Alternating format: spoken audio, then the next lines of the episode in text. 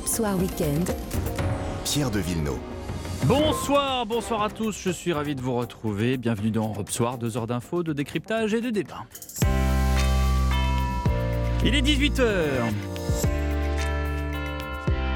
Au sommaire, la victoire des Bleus en tournoi destination à Rome. On rejoint Axel May dans un petit instant. Ça commence bien pour le 15 de France. Le gouvernement recule. Nous allons bouger. Annonce Elisabeth Borne ce matin en une du JDD. Bouger sur les carrières longues. Ceux qui ont commencé tôt, très tôt, à travailler pourront partir à 63 ans et non 64. Une brique en moins dans l'architecture de la réforme. Oui, mais où va-t-on comme cela, sachant que d'autres, comme Laurent Berger, attendent qu'on enlève la pierre angulaire des 64 ans? Nous écouterons le gouvernement, les syndicats. Et à 18h15, question toute trouvée, Anne-Laure Blin, députée LR de Maine-et-Loire, va-t-elle voter la réforme en l'état ou va-t-elle voter contre ou s'abstenir comme elle l'a déjà fait sur plusieurs textes précédents? Nous lui poserons la question. En attendant, les différents opposants se préparent pour la journée d'action de mardi. Les raffineurs, en l'occurrence, ceux qui incitent les automobilistes à faire le plein par précaution, ce qui n'est pas forcément une bonne idée, car c'est ça qui vide les stocks. On vous explique. Le ballon chinois au-dessus des États-Unis États-Unis abattu par le Pentagone. L'état-major américain attendait que l'engin soit au-dessus de l'Atlantique pour limiter le danger provoqué par la chute de débris. Pékin, mécontent, ne s'interdit pas des représailles. mais qu'est-ce que ça veut dire concrètement? Le sinologue de l'Institut Montaigne, François Godement, nous répond dans quelques minutes. À suivre également les mondiaux de ski à Méribel. Dans 45 minutes, la cérémonie d'ouverture. Cyril de la Morinerie est sur place. Et la tendance météo, Valérie Darmon? Eh bien, une belle journée qui s'annonce, excepté en Méditerranée, qui connaît quelques pluies et surtout du vent. Météo complète à la fin du journal, 18h30, ça fait débat. Le communicant Jean-Xavier Arnaud et l'avocat Jean-Yves Le Borgne. 19h15, Constance Debré publie Offense chez Flammarion quand un roman remet en question la justice de la justice. Vous comprendrez. 19h30, Panorama. Nicolas Destiendorf publie un dictionnaire du mauvais goût. Soit, mais le mauvais goût, c'est personnel. Alors ça valait bien un débat. Le journaliste écrivain Frédéric Brun et l'influenceuse Constance de Champré viennent compléter le tableau puisque Nicolas Dessiendorf sera là également. À tout à l'heure. Et d'abord, donc, direction Rome pour le tournoi destination. Et la France s'impose sur l'Italie 29 à 24. C'est une chose de fait pour le 15 de France, Axel May. Oui, c'est une bonne chose de fait, mais dans la douleur pour les Français. Rendez-vous compte, les Italiens ont failli faire ce qu'ils n'avaient plus réussi depuis 10 ans, s'imposer euh, face à la France. Et euh, je dis ça en pesant mes mots parce que à l'heure de jeu, l'Italie passe devant la France. Il y a alors 24 euh, à 22 euh, pour l'Italie. Et c'est 22 euh, à 21 pardon pour l'Italie. Et c'est ensuite Thomas Ramos sur une pénalité. Puis Jalibert qui permettra aux Français de, de s'imposer. 29 à 24 score final. Donc les Français qui sont imposés qui ont remporté leur premier match. Mais attention parce que le week-end prochain ils seront en Irlande. l'Irlande nation numéro 1 au monde. Nation qui a éparpillé à Cardiff les Gallois hier donc attention, attention mon cher Pierre, ce tour dans les destinations a bien commencé d'un point de vue comptable, mais d'un point de vue euh, sportif, on n'est pas très rassuré ce soir. Et moi qui me réjouissais d'avance. Merci beaucoup, mon cher Axel, pour toutes ces explications. Axel May en direct de Rome pour Europe 1. Entre 600 millions et 1 milliard d'euros, voilà ce que va coûter la reculade du gouvernement sur ce qu'on appelle communément les carrières longues. Ceux qui ont commencé à travailler entre 20 et 21 ans pourront partir à 63 ans, 43 annuités contre 44. Elisabeth Borne l'annonce ce matin dans le JDD. Oui, mais alors là où on annonçait un totem, le voilà en train de tomber. Est-ce à dire qu'il y a une marge de négociation sur ce qui était présenté comme non négociable? Olivier Véran, porte-parole du gouvernement, venait s'expliquer ce matin au grand rendez-vous d'Europe 1. On sera encore ouvert dans les jours prochains et nous, accepterons des amendements, euh, nous soutiendrons des amendements qui viendront de la majorité ou des oppositions. Nous voulons encore une fois améliorer ce texte. Ce que nous craignons finalement, c'est que les, députés et nous-mêmes et les Français soient privés d'un débat de qualité à l'Assemblée nationale à cause de l'obstruction bête et méchante de la NUPES. Quand vous déposez 18 000 amendements sur un texte de loi, c'est comme quand vous jetez de la soupe à la tomate sur un tableau. Vous voyez, ça sert à rien et ça ridiculise ceux qui le font. C'est pas ça l'action parlementaire. Quand on s'accroche à son rôle de parlementaire, on dépose des amendements utiles, indispensables, qu'on défend à fond les ballons, sans rien lâcher. Là, 18 000 amendements, je peux vous dire, ça va empêcher d'aller examiner plusieurs articles essentiels de ce texte. Vous savez, ce serait très facile après de dire on n'a pas eu assez de temps pour examiner le texte, vous nous avez privé de débat. Avec 18 000 amendements de la NUPES, il faudrait au moins 6 mois de débat dans l'hémicycle. Ça n'est jamais arrivé. Olivier Véran au grand rendez-vous européen CNews Les Échos. Un peu plus tard dans la matinée, Laurent Berger était l'invité de questions politiques chez nos confrères du service public. Alors lui, ce qu'il attend, bah, ce sont les 64 ans. On est face à une réforme qui prend le, paramètre le plus injuste qui est l'âge et qui ensuite s'aperçoit que ce paramètre le plus injuste va créer des distorsions, va pas mettre fin, loin s'en faut, aux inégalités qui sont déjà existantes dans le système actuel, mais va les accentuer et essaye de mettre des rustines. Et euh, quand on va mettre un rustine à un endroit, on va se dire oui, mais de, l'autre côté, euh, ça tient pas non plus quoi. Donc euh, c'est clair. Le problème de base de cette réforme, c'est le report de l'âge légal à 64 ans, qui accentue les inégalités inhérentes au monde du travail. Ces inégalités, c'est lesquelles? C'est celles qui concernent les femmes, c'est celles qui concernent les gens qui ont commencé à travailler tôt, ceux qui ont des métiers pénibles, ceux qui ont des carrières hachées, ceux qui sont virés de leur entreprise avant l'âge légal de départ en retraite. Je parle évidemment des seniors. Voilà. Et demain, dans la matinale d'Europe 1, c'est Olivier Dussopt, le ministre du Travail, qui porte cette réforme qui s'expliquera au micro de Sonia Mabrouk à 8h13. Le ministre de Surcroît inquiété dans une affaire de favoritisme remontant à 2009. Nous, euh, dans Europe Soir Week-end avions envie d'avoir l'écho des LR qui, comme on le sait, sont divisés sur le vote de cette réforme. Les LR dont la majorité a besoin également pour que ce texte passe. La députée LR de Maine-et-Loire, Anne Lorblin, nous donnera son sentiment d'ici 10 minutes. En tout cas, ce qui est certain, c'est que vu l'envergure de la manifestation du 31 janvier dernier, c'est avec confiance que tous les opposants à cette réforme voient cette nouvelle mobilisation de mardi. Déjà, on sait que le trafic des TGV Ouigo sera fortement perturbé avec seulement un train sur deux pour les TGV, deux trains sur cinq pour les Ouigo. Au niveau régional, trois TER sur 10. Toutes les régions seront touchées, précise la SNCF. Un métro sur trois en moyenne à Paris. Ajoutez à cela les profs, les agents publics. Un appel a été lancé aussi sur les remontées mécaniques en station et les raffineurs. Ce qui évidemment provoque la panique chez les automobilistes qui veulent éviter de revivre ce qu'ils ont connu en novembre, Lucie de Pertuis. Oui, une journée de blocage des raffineries est déjà prévue ce mardi et certains automobilistes craignent de ne pas pouvoir prendre la route des vacances. Alors, ils anticipent, écoutez. Je vais peut-être faire un plein euh, un peu en avance avant de partir euh, et essayer de ne pas trop utiliser la voiture euh, avant le départ des vacances. J'étais un peu inquiet quand j'ai entendu qu'il y avait des problèmes avec les raffineries, donc je suis allé faire le plein. On va partir en voiture. On fait le pari que ça ira. J'aurai l'occasion de faire le plein ou d'être embêté s'il y a des soucis dans les raffineries. Ouais. Inutile de vous ruer dans les stations-service pour faire le plein. Pour le moment, il n'y a pas de risque majeur de pénurie. C'est ce qu'explique Olivier Gantois. Il est président de l'UFIP Énergie et Mobilité, le syndicat professionnel de l'industrie pétrolière. Quand la grève ne dure qu'une journée, les unités de production de carburant ne s'arrêtent pas et donc les livraisons qui n'ont pas lieu ce jour-là sont rattrapées dès le lendemain. Donc il n'y a pas eu de conséquences sur l'approvisionnement des stations-service. Si on n'a pas besoin de faire le plein cette semaine, ne pas aller en station service de façon prématurée parce que c'est ça qui vide les stocks. Mardi dernier, lors de l'acte 2, la CGT revendiquait 75 à 100 de grévistes mobilisés dans les raffineries du groupe Total. Merci de ces précisions, Lucie de Pertuis. Et donc, vous l'avez compris, c'est pas la peine d'aller dans les stations parce que c'est comme ça que vous allez vider les stocks si votre voiture a actuellement le plein ou trois quarts de plein.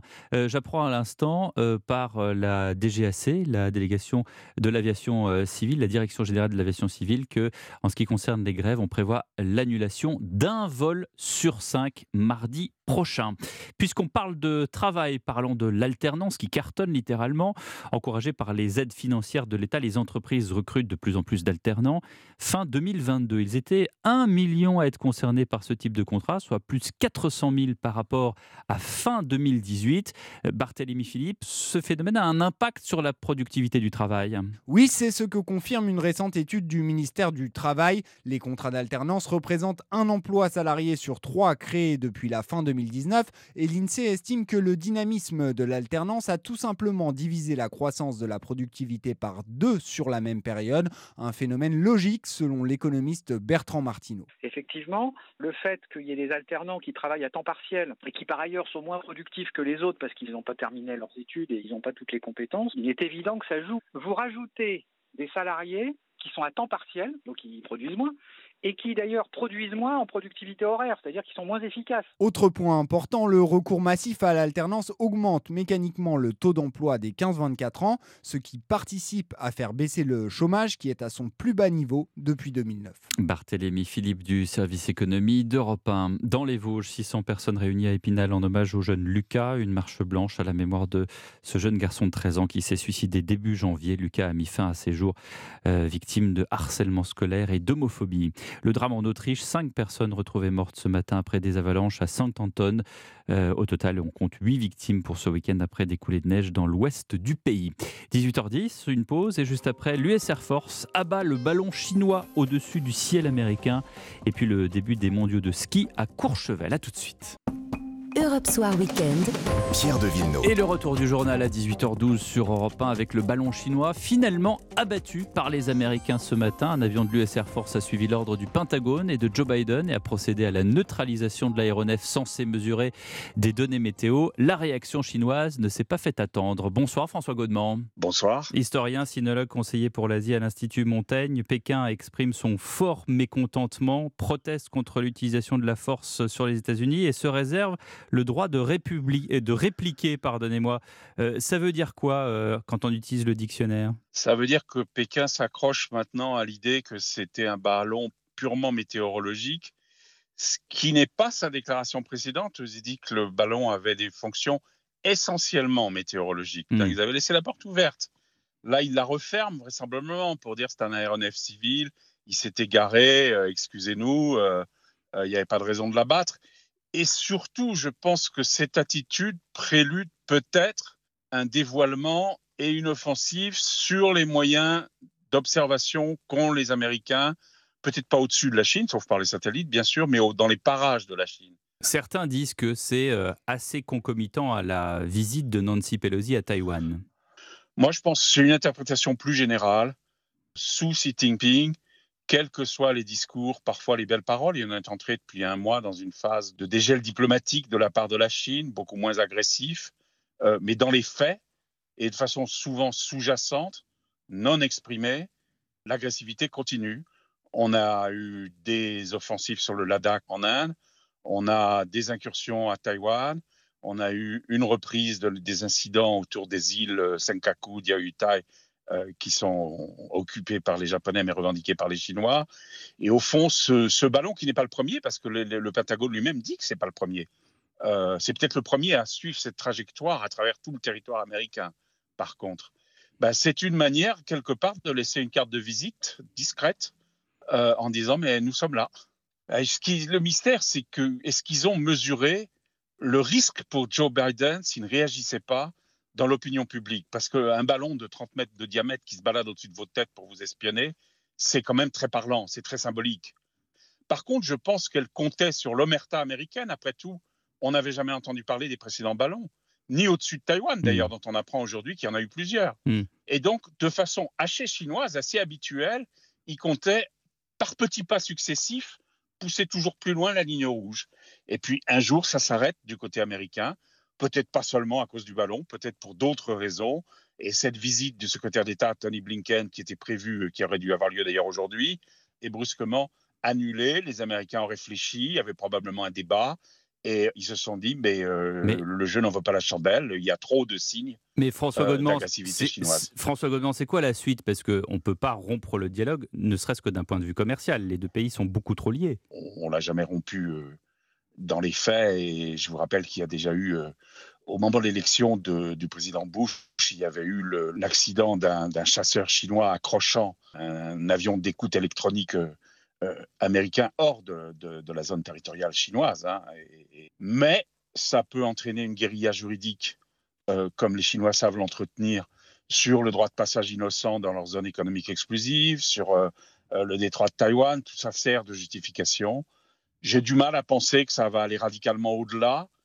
Euh, mais d'un autre côté, il y a d'autres signes de- de- de- de- d'animosité chinoise qui se font jour en ce moment. Le plus inquiétant, euh, c'est que la Chine, désormais, et ses entreprises d'État de haute technologie ont livré des pièces détachées pour les chasseurs euh, et les hélicoptères euh, russes, euh, ainsi que des équipements électroniques, donc ont enfreint les sanctions américaines que jusqu'ici ils affectaient sans le dire de respecter. Donc il y a peut-être un contentieux plus lourd qui est en train hmm. de, reprendre son essor. Merci beaucoup François Godement, sinologue à l'Institut Montaigne, d'avoir été avec nous sur Europe On passe au sport avec euh, le foot et la 22e journée de Ligue 1. En ce moment, c'est Brest qui affronte le RC Lens. C'est toujours 0-0 à la 49e euh, minute ce soir. Marseille-Nice à 20h45 à suivre bien évidemment dans Europe 1 Sport. Et puis toute une flopée de matchs qui se sont terminés dans l'après-midi. Monaco a battu Clermont 2-0, de même que Nantes euh, Ajaccio 0-0 entre euh, Auxerre et Reims euh, et également un, score nul entre Lorient et Angers et Strasbourg a battu Montpellier 2 à 0. Le sport, c'est aussi le ski avec les mondiaux 2023 dans les Trois-Vallées. Bonsoir Cyril de la Morinerie. Bonsoir à tous. Vous êtes à Courchevel pour la cérémonie d'ouverture qui commence dans une petite demi-heure. Exactement, et c'est la quatrième fois que la France organise les mondiaux après Chamonix et Val d'Isère en 2009. 150 000 spectateurs attendus et dans 45 minutes, en effet, euh, cette cérémonie d'ouverture euh, ici à Courchevel avec euh, au programme un son et lumière en cinq tableaux avec la naissance des Alpes notamment. Et puis le dernier tableau, ce sera le Dance Floor, référence sans doute au groupe de musique qui viendront tous les soirs se produire au pied de la piste. Alors il fait froid, mais ça c'est plutôt une bonne nouvelle parce que la neige est très bonne. C'est une aubaine pour les premiers vacanciers que j'ai croisés dans la montée jusqu'ici à Courchevel. Et puis c'est une très bonne chose pour les euh, skieurs dont vous faites partie, mon cher euh, euh, Pierre. Même si vous ne concourez pas pour ces mondiaux, il y aura 600 athlètes hein, qui vont représenter à 70 pays. Et on me souffle même que le Ghana, un représentant qui va tenter de se qualifier pour une course, on suivra ça. côté français, très attendu, c'est l'enfant du pays, Alexis Pinturo, qui a grandi dans un hôtel en haut de la station, désormais tenu par sa sœur, le triple médaillé olympique. Et en manque de résultats, il est souffrant ce soir. Il n'a pas participé à la conférence de presse. Des Bleus sans certitude, mais qui s'en remettront notamment à Tessa Worley qui euh, disputera ici ses derniers mondiaux. Et euh, on me parle d'une mascotte, d'un chamois, paraît-il.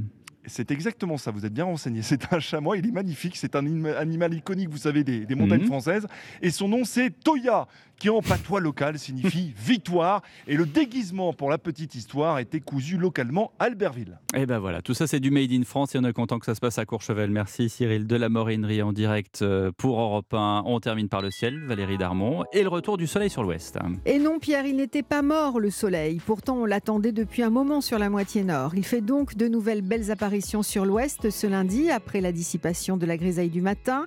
Les nuages qui restent juste nombreux sur les Pyrénées-Atlantiques et qui donnent quelques flocons. Plus à l'est, le ciel est plus nuageux en matinée dans la lignée de la nuit prochaine avec quelques brouillards, voire quelques flocons sur le massif des Vosges. Des chutes de neige sont aussi attendues sur les Alpes du Sud des 500 mètres, mais les éclaircies vont l'emporter sur tous les massifs alpins dans l'après-midi. C'est un clin d'œil aux vacanciers.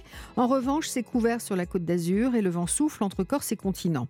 Les minimales sont en baisse sans surprise avec quelques gelées et le retour euh, surtout de ces gelées en pleine. Le thermomètre qui affiche moins 3 à 2 du nord-est à la Bretagne jusque dans le sud-ouest, 2 à 7 en bord de Méditerranée et les maximales qui affichent 5 à 9 degrés en général jusqu'à 12 sur les plaines de l'Atlantique et dans le sud-est. Merci Valérie Darmon. Dans un instant, la politique. Les Républicains vont-ils suivre la réforme des retraites qui arrive demain au Parlement? Anne-Laure Blin, députée LR de Maine-et-Loire, est avec nous. À tout de suite. Europe Soir Weekend. Pierre de Villeneuve. Avec nous en duplex euh, du Maine-et-Loire, la députée LR Anne-Laure Blin. Bonsoir à vous, madame. Merci d'être en direct. Bonsoir. Elisabeth Borne recule sur les carrières longues. Euh, je l'ai dit dans le journal, c'était l'une des revendications des LR. Est-ce un progrès social ou est-ce l'achat garanti d'un vote des Républicains?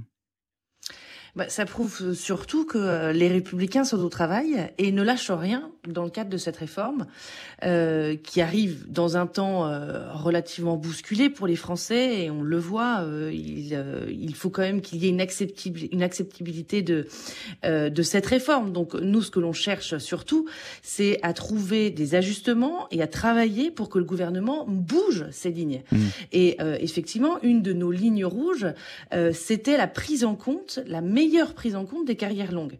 Et aujourd'hui, effectivement, euh, nous avons lu dans la presse qu'elle euh, était prête euh, à avancer sur ce point. Donc, on ne lâche rien et on continue pour que justement cette réforme soit plus juste et équitable.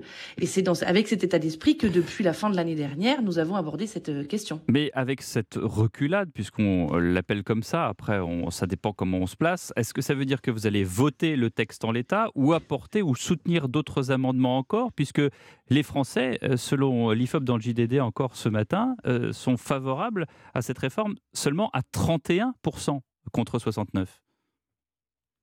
Alors, de toute façon, dans ce texte, tout n'y est pas. Et d'ailleurs, euh, ce qu'elle annonce aujourd'hui dans, dans la presse n'est pas contenu dans le texte qui nous a été présenté. Hmm. Donc, il faut que le texte euh, aille euh, au débat. Et donc, la question, c'est véritablement, est-ce que l'on va pouvoir voter ou non hmm. sur ce texte? Hmm. Et aujourd'hui, on voit qu'avec les nombreux amendements qui ont été déposés par la gauche, l'extrême gauche et l'extrême droite parfois est-ce aussi. Est-ce qu'il y a trop d'amendements du côté de la NUPES et du RN c'est-à-dire que le droit d'amendement, c'est un droit parlementaire et il ne me viendrait absolument pas à l'esprit de le contester. Euh, on a, en tant que parlementaire, le droit de formuler des propositions. Donc moi, je crie pas à l'obstruction parlementaire comme d'autres l'ont fait parce que j'ai déjà fait mon travail et on m'a déjà dit que j'étais euh, dans l'obstruction. Donc non, on a le droit, cette possibilité d'apporter des améliorations. Simplement, quand on regarde ce qui s'est passé la semaine dernière, mm. on voit bien qu'en vérité, c'est pas simplement l'usage d'un outil parlementaire, mm-hmm. c'est une volonté de bloquer tout débat parlementaire. Parce qu'il y a des amendements surtout et n'importe quoi entre 12 et 18 000 euros euh, et 18 000 amendements euh, déposés quand même.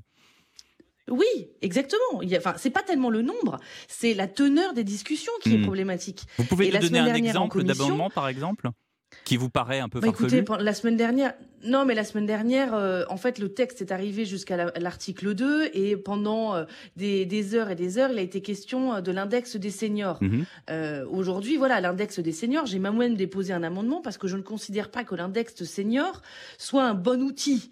Parce qu'aujourd'hui, plus on contraint les entreprises, mhm. moins on leur facilite la vie et donc plus derrière, elles ont de difficultés et notamment une lourdeur administrative qui aujourd'hui les empêche de, de pouvoir faire ce pourquoi elles ont créé leur entreprise et de pouvoir avoir un peu plus de liberté.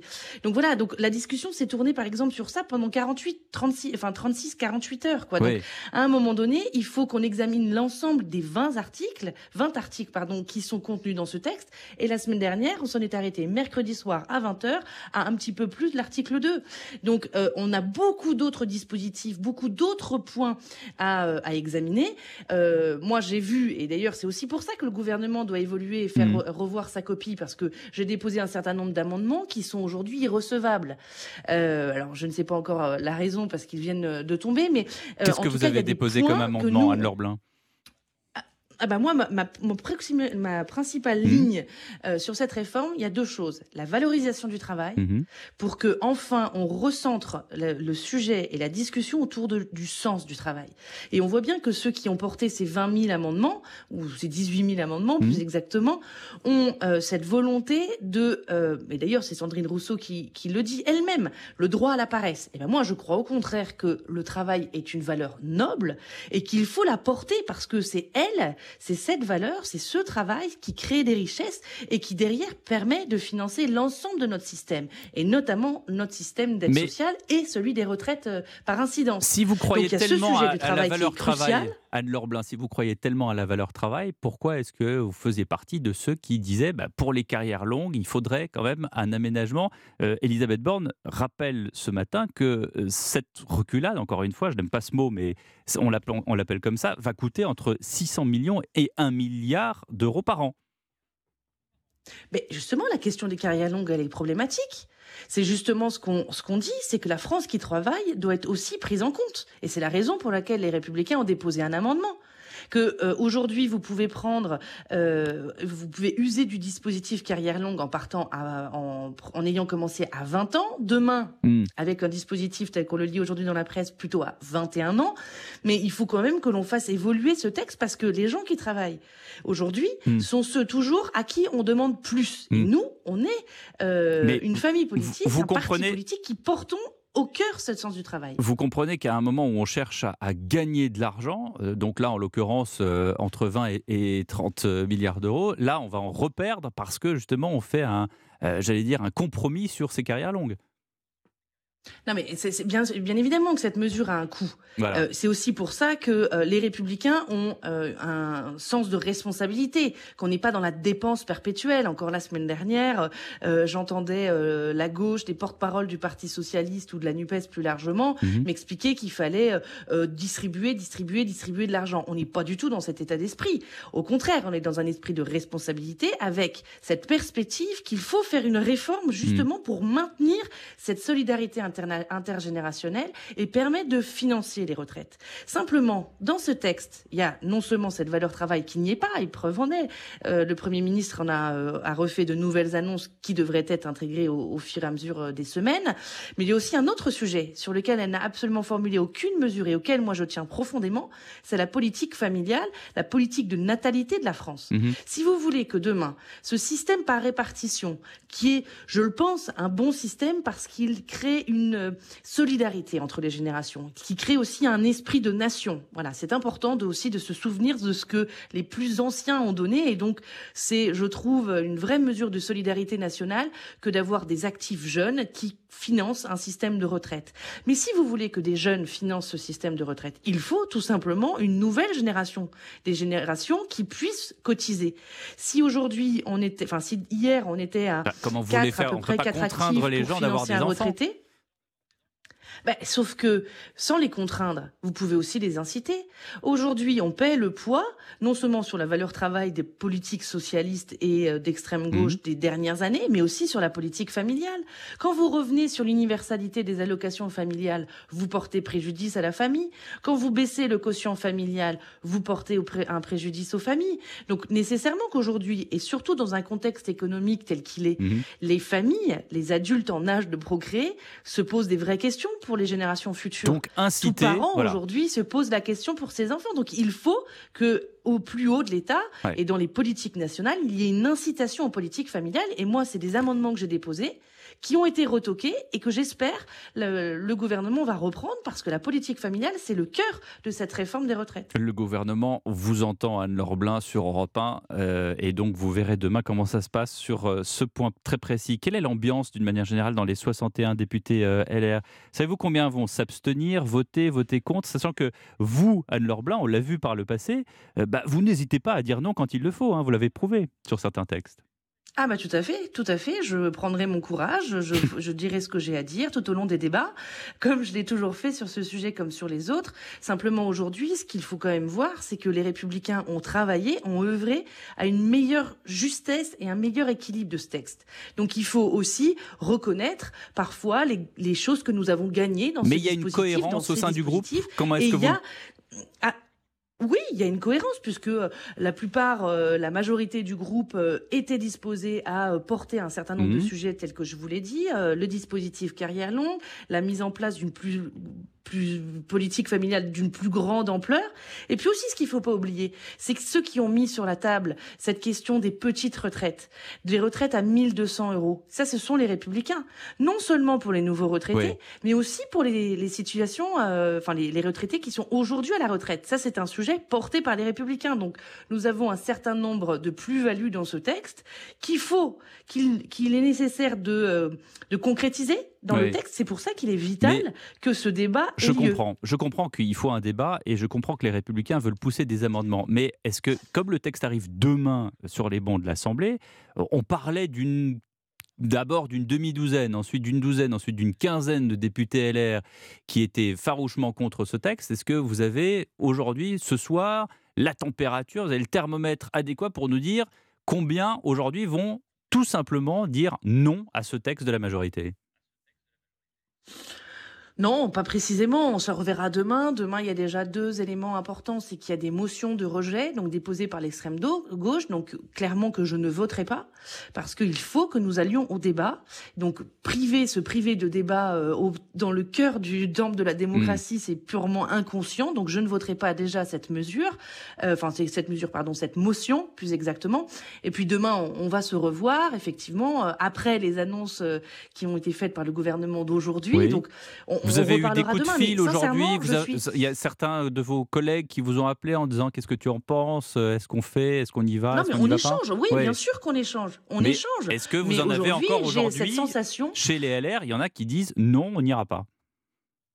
Bah, je lis parfois aussi un peu les réseaux sociaux. Je ne suis pas complètement aveugle. Je vois ce que euh, certains collègues peuvent déclarer euh, publiquement. Mm. Moi, ce que je vois simplement, c'est qu'on a euh, un groupe qui est uni, une grande majorité qui a cette volonté de faire bouger le texte derrière Olivier Marlex, qui a mm. œuvré aux côtés d'Eric Ciotti à ce que cette réforme, encore une fois, soit plus juste et équilibrée.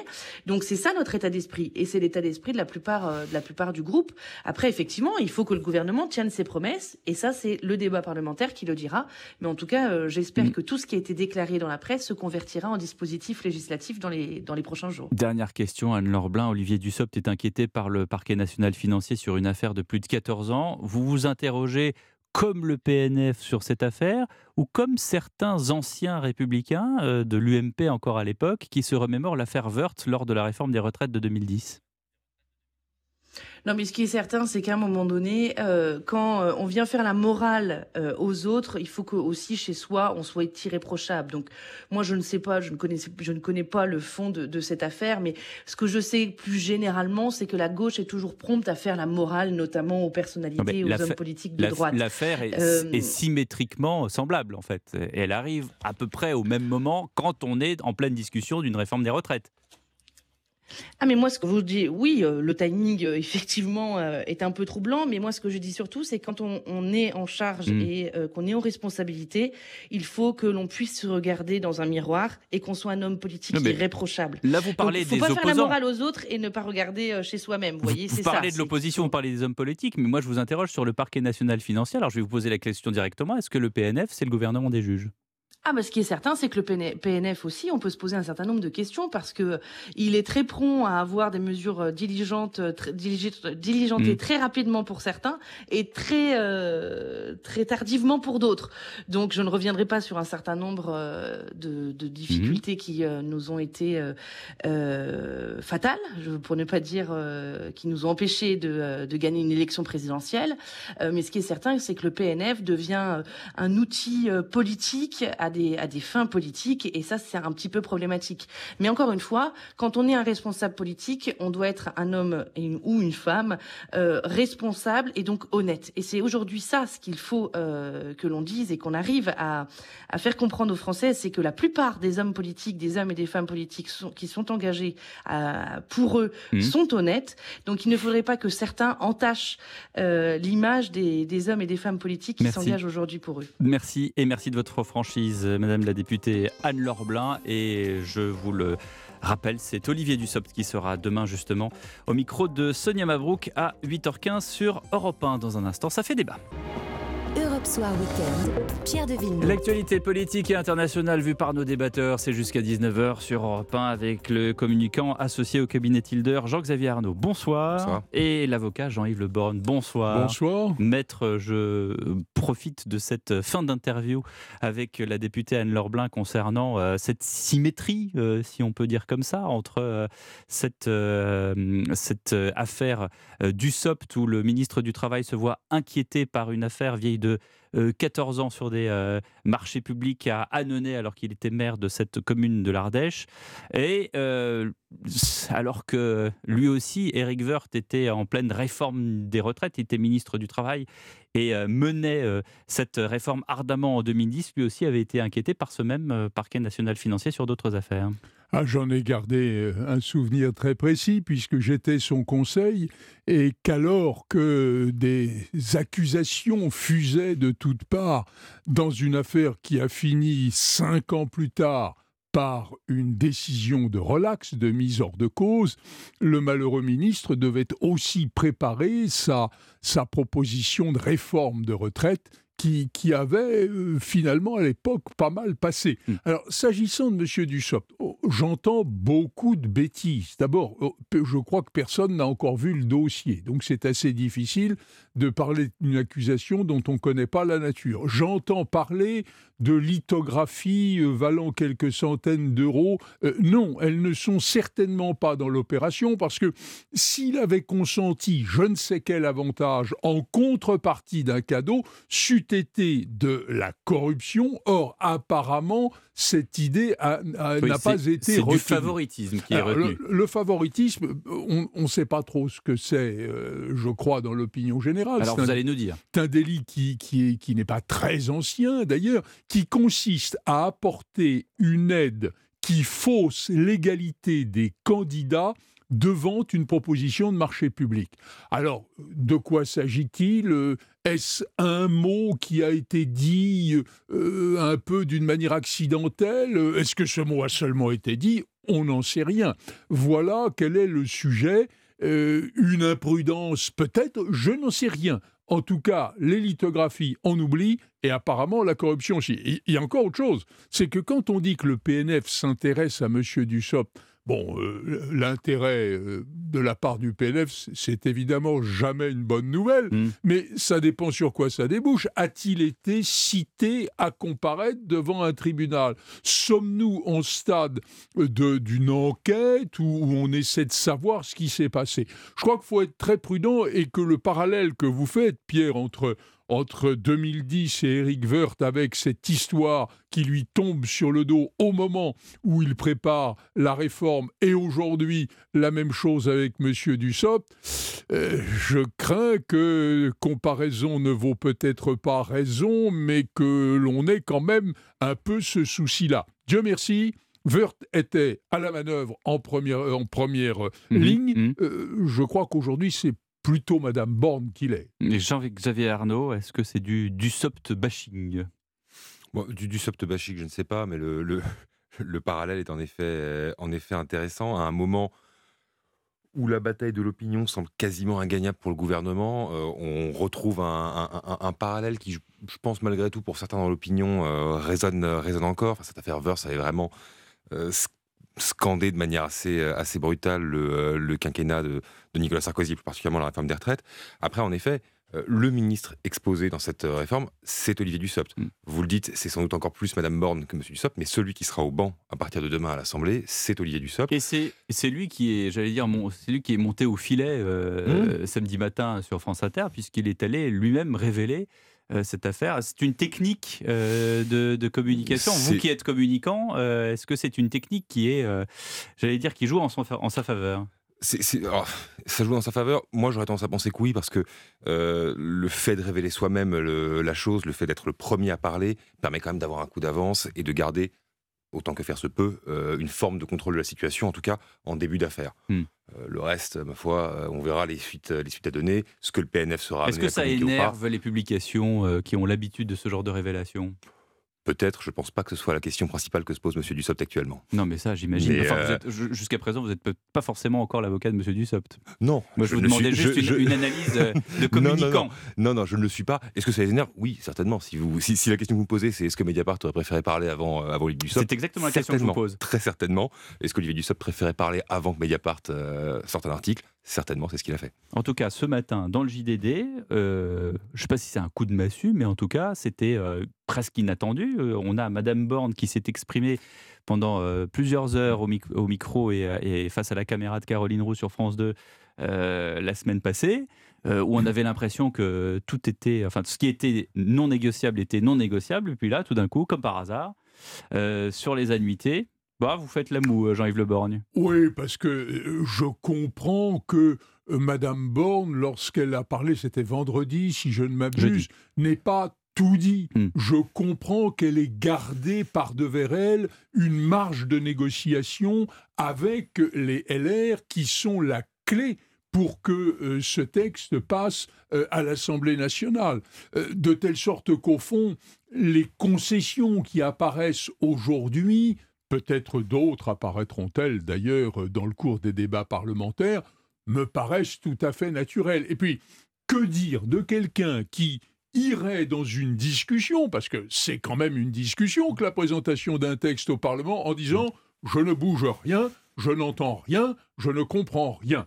Ce n'est pas la meilleure façon de se faire des amis. Oui, bon, après, ça coûte quand même entre 600 millions et 1 milliard d'euros, comme, euh, comme le dit la Première ministre, euh, sur, euh, sur la façon de présenter les choses. Je, trouve le tempo très étonnant. parce que le, il y a quand même un, choix jeudi soir sur France Télévisions d'afficher une forme de jupéisme de communication, si, si j'ose dire. C'est joliment dit. Borne et droite dans, droite dans ses bottes face à Caroline Roux.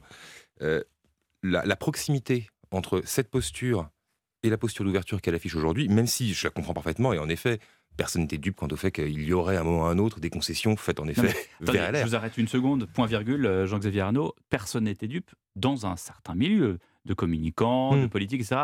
Moi, les Français c'est pour ça que le qui ne comprennent rien hmm. à cette hmm. réforme depuis six mois parce qu'elle a été très très mal expliquée. Là, comment est-ce que vous voulez bah, qu'ils comprennent qu'à quatre jours d'écart, la première ministre dit non et après elle dit bah peut-être bien que Et vous avez tout à fait raison. Et c'est pour ça que moi, moi, moi d'un regard de communicant, ce que je ne comprends pas, c'est en effet le très faible écart entre les deux postures. Pour arriver de ce point A à ce point B, il y avait pour moi un chemin, à, un chemin plus long que ça à accomplir qui passait peut-être par un début de discussion parlementaire un peu tendu, mmh. peut-être, mmh. peut-être par des discussions avec LR un peu moins claires que ce que Elisabeth Borne affiche aujourd'hui, mais arriver du jeudi où on dit qu'on ne bougera pas au dimanche où on mm. dit qu'on est prêt à lâcher sur la mm. principale revendication mm. jusque-là de LR, ça me semble un peu audacieux, on va dire ça comme ça. Le commandant Le Bord n'est pas très d'accord. Je, je, suis un peu surpris que vous considériez qu'une proposition de loi, là un projet en l'occurrence, mm. un projet de loi, soit gravé dans le marbre. Par mm. définition, la démocratie, c'est la discussion parlementaire. Mm. Et d'ailleurs, le, projet de loi n'est qu'un projet quand c'est le gouvernement qui le présente. Et la proposition de loi, le mot est encore plus parlant, ça n'est que euh, une proposition, ça n'est que des grandes lignes qui sont... Mais un débat... Ça fait trois semaines qu'on dit 47.1, on va, euh, euh, euh, comment dirais stretcher, réduire le, la durée des débats. Maintenant, 49.3, oui, le gouvernement, ça encore c'est du narratif, va, tout faire pour ne pas l'employer, mais finalement, on va peut-être devoir l'employer puisque Laurent Fabius, le président du Conseil constitutionnel, a dit si vous voulez employer un 47.1, très bien, faites-le, mais je veux un vote en première lecture. À un moment donné, euh, on ne peut pas dire tout et n'importe quoi. Le 47.1, là on rentre un peu dans la, technique, juridique parlementaire, mais le 47.1 suppose un vote majoritaire mmh. au Sénat mmh. du texte. Or, qui est majoritaire au Sénat? Les LR. Alors, qu'il y ait, qu'il y ait aujourd'hui une ouverture, une discussion, un espace d'élasticité dans la pensée gouvernementale, je dirais que c'est le contraire qui eût été étonnant. On arriver devant un espace de discussion en disant Messieurs, amusez-vous bien, mais moi je ne changerai pas un iota à ma pensée, c'est un outrage fait à la démocratie. Bon, d'accord. Jean-Xavier Arnaud, vu comme ça? Bah, non, mais encore une fois, moi je, considère que l'élasticité, évidemment qu'elle est indispensable. La seule chance qu'avait Mme euh, Madame Borne de trouver une majorité à l'Assemblée était d'aller chercher les, les élus à l'air elle le fait. Et là, on voit d'ailleurs que maintenant, il semblerait qu'on sorte de la bataille de l'opinion pour rentrer dans la bataille parlementaire de manière extrêmement, extrêmement claire. La bataille de l'opinion, elle est perdue. Je pense qu'elle n'est pas rattrapable pour le gouvernement. Maintenant, on passe au Parlement. Ce choix très clair fait par Elisabeth Borne, encore une fois, euh, il intervient très mm. tôt après l'émission, il intervient très tôt avant le débat. Euh, qu'est-ce qu'il reste ensuite à Elisabeth Borne en stock, par ailleurs pour euh, mener les négociations à bien? Moi, ce que j'entends aujourd'hui quand même, euh, c'est pas des acclamations de la part des LR en disant formidable, maintenant votons d'une seule voix ce ah bah texte. non, les LR, ils viennent de nous le dire. Absolument. Anne Norblin était mon invité il y a quelques mmh. minutes. Elle, dit maintenant, il y a la suite. C'est-à-dire mmh. qu'il y a toute une série d'amendements derrière, notamment sur l'index des seniors où elle n'est pas contente, où euh, elle veut faire, comment dirais-je, mieux faire vivre la valeur travail qui mmh. visiblement n'est pas bien expliquée dans cette loi. Et puisque vous parlez de l'opinion publique, Jean-Xavier Arnaud, regardez ce, ce sondage IFOP de ce matin dans le JDD. Mmh. Êtes-vous favorable, défavorable à la réforme des retraites? Voilà ce que dit l'opinion. 69% défavorable. Donc on reste sur les, chiffres. Les, chiffres, ne, bougent plus. On, est, on a bougé d'un point. Avec mmh. laquelle des deux affirmations suivantes, vous êtes le plus en accord La réforme des retraites proposée par Emmanuel Macron et le gouvernement sera votée et appliquée. 65% sera finalement retirée. 35%. C'est-à-dire que les Français sont pas contents, ils ne veulent pas de cette réforme, mais ils savent qu'elle sera appliquée. il y a une inertie, il y a une sorte d'inertie, presque de désespoir. Euh, au sein des Français. je ne suis pas sûr qu'on puisse parler d'inertie ou de désespoir. Il y a une contradiction interne de l'opinion par rapport à ce problème des retraites. les Français ne veulent pas que l'âge de la retraite soit retardé. Hmm. Mais ça, bon, c'est les 69% qui sont en désaccord avec le projet gouvernemental. Mais le même pourcentage, à peu de choses près, c'est qu'on ne peut pas ne pas faire cette réforme qui traîne depuis des décennies. Et il euh, faut bien dire que, que le gouvernement a le courage de prendre en main maintenant. De telle sorte que on peut avoir du regret de devoir recourir à certains moyens, ce n'est pas pour autant que une fois la loi votée, la France sera dans la rue. Et alors la France, justement, elle arrive dans la rue le mardi prochain, hein, donc le 7, nouvelle journée d'action. On a eu tout à l'heure le détail, et vous l'aurez encore euh, chers auditeurs, euh, dans le journal de 19h d'Elam Medjahed. On a euh, de mémoire un TGV sur deux, un métro sur trois, un avion sur cinq sera annulé. Donc quatre avions sur cinq voleront, dit la DGAC. c'est quoi? C'est le fameux jamais 203. On a eu une grande mobilisation le 31, le 19. On a eu une encore plus grande mobilisation le 31. Et là, bah, pour que j'allais dire, euh, euh, tout cela soit, euh, soit bien, comment dirais-je, pour que l'euphorie soit totale au sein des opposants et des syndicats et pour qu'ils puissent continuer leur opposition, il faudrait qu'il y ait encore plus de monde mardi prochain. Qu'est-ce que personne n'a de boule de cristal je, me souviens d'un mot, je crois de Balzac, si je me trompe, qu'on me pardonne, qui est se poser en s'opposant je pense que la, manifestation telle que vous la décrivez, la grève, est une manière de, de surfer sur les 69% qui sont contre la réforme mmh.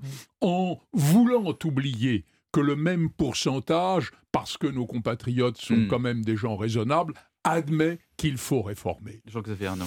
Bah, vous, dites, vous, dites, jamais 203, oui. D'ailleurs, je crois même qu'on est à jamais 304, si je me souviens bien, puisque le, samedi suivant, on, remet ça. Euh,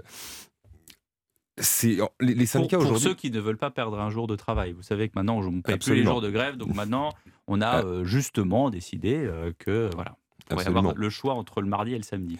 Ce qui, est certain aujourd'hui, c'est que les syndicats, en fait, ont un moment, ont un moment pour eux. Vous, vous, le dites, en effet, 69%, ils ont un moment pour eux. Euh, ils ont un moment pour eux, ils doivent taper fort rapidement. Mm. Il faut évidemment que ce troisième jour vienne accompagner le début du débat parlementaire. C'est logique. On a deux premiers jours qui permettent de lancer le mouvement. Maintenant, il va falloir accompagner la discussion par différentes actions. Est-ce que ça ira au-delà de la quatrième? Est-ce que ça ira euh, jusqu'aux vacances de février? C'est la, grande question qui est, posée à beaucoup de, à beaucoup de leaders syndicaux aujourd'hui.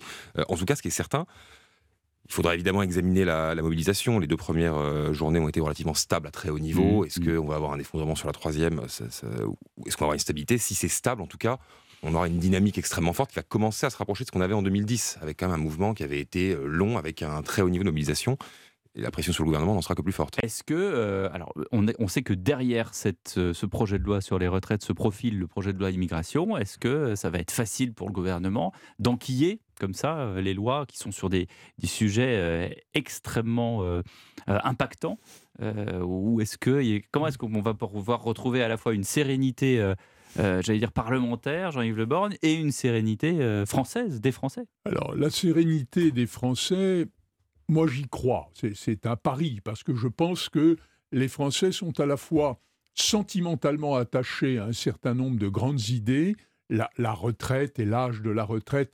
Bon, c'est vieux, ça remonte à plus de 40 ans, mais c'était un, phénomène phare de l'élection de François Mitterrand. Et là, c'était la retraite à 60 ans. Donc là, il y a, y a cet attachement sentimental, mais mais la France est un pays qui réfléchit.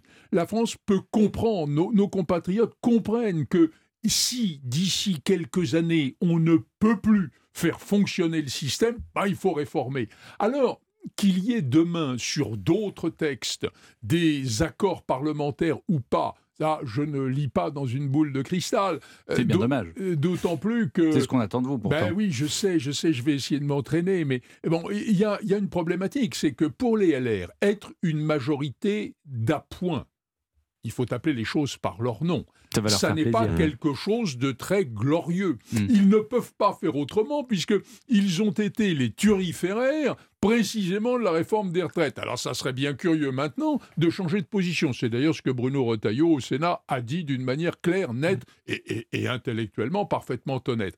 Vont-ils sur d'autres sujets se trouver aussi dans cette position où il faut, par exemple, hmm. pour l'immigration, en limiter le flot, en, calculer la quantité, en réguler le phénomène, les politiques des quotas, ça n'est pas impossible. Finalement, un peu, vous, disiez que les syndicats protestaient pour exister et vous traduisiez à peu près ce que j'avais dit et c'était tout à fait exact. Va-t-on, chez les LR, dire non pour exister? À partir du moment où il y a un rapprochement idéologique, cette position-là serait finalement euh, peu élégante. Bah, elle ressemblerait en tout cas à, d'autres partis euh, qui, euh, utilisent justement cette, cette arme-là. Jean-Xavier Arnaud bah, le, chemin de la sérénité, qu'il soit au niveau parlementaire ou au niveau de l'opinion, à mon avis, va, être, va, va beaucoup dépendre de l'utilisation ou non du 49.3. Je pense qu'en cas d'utilisation du 49.3, la sérénité parlementaire, notamment pour le projet de loi immigration, va être extrêmement compliqué à mmh. retrouver. Très concrètement, ça signifierait que sur la réforme qui a imprimé dans le programme d'Emmanuel Macron en 2022, sur cette réforme-là qui était, je pense, la, seule que les Français ont vraiment retenue, il n'y a pas de majorité à l'Assemblée. la représentation populaire ne donne pas de majorité si, ce si sur cette réforme-là ce n'est pas le cas, je ne vois pas comment la sérénité parlementaire peut exister. Je ne vois pas comment les opposants peuvent ne pas l'utiliser pour aller potentiellement très très très loin.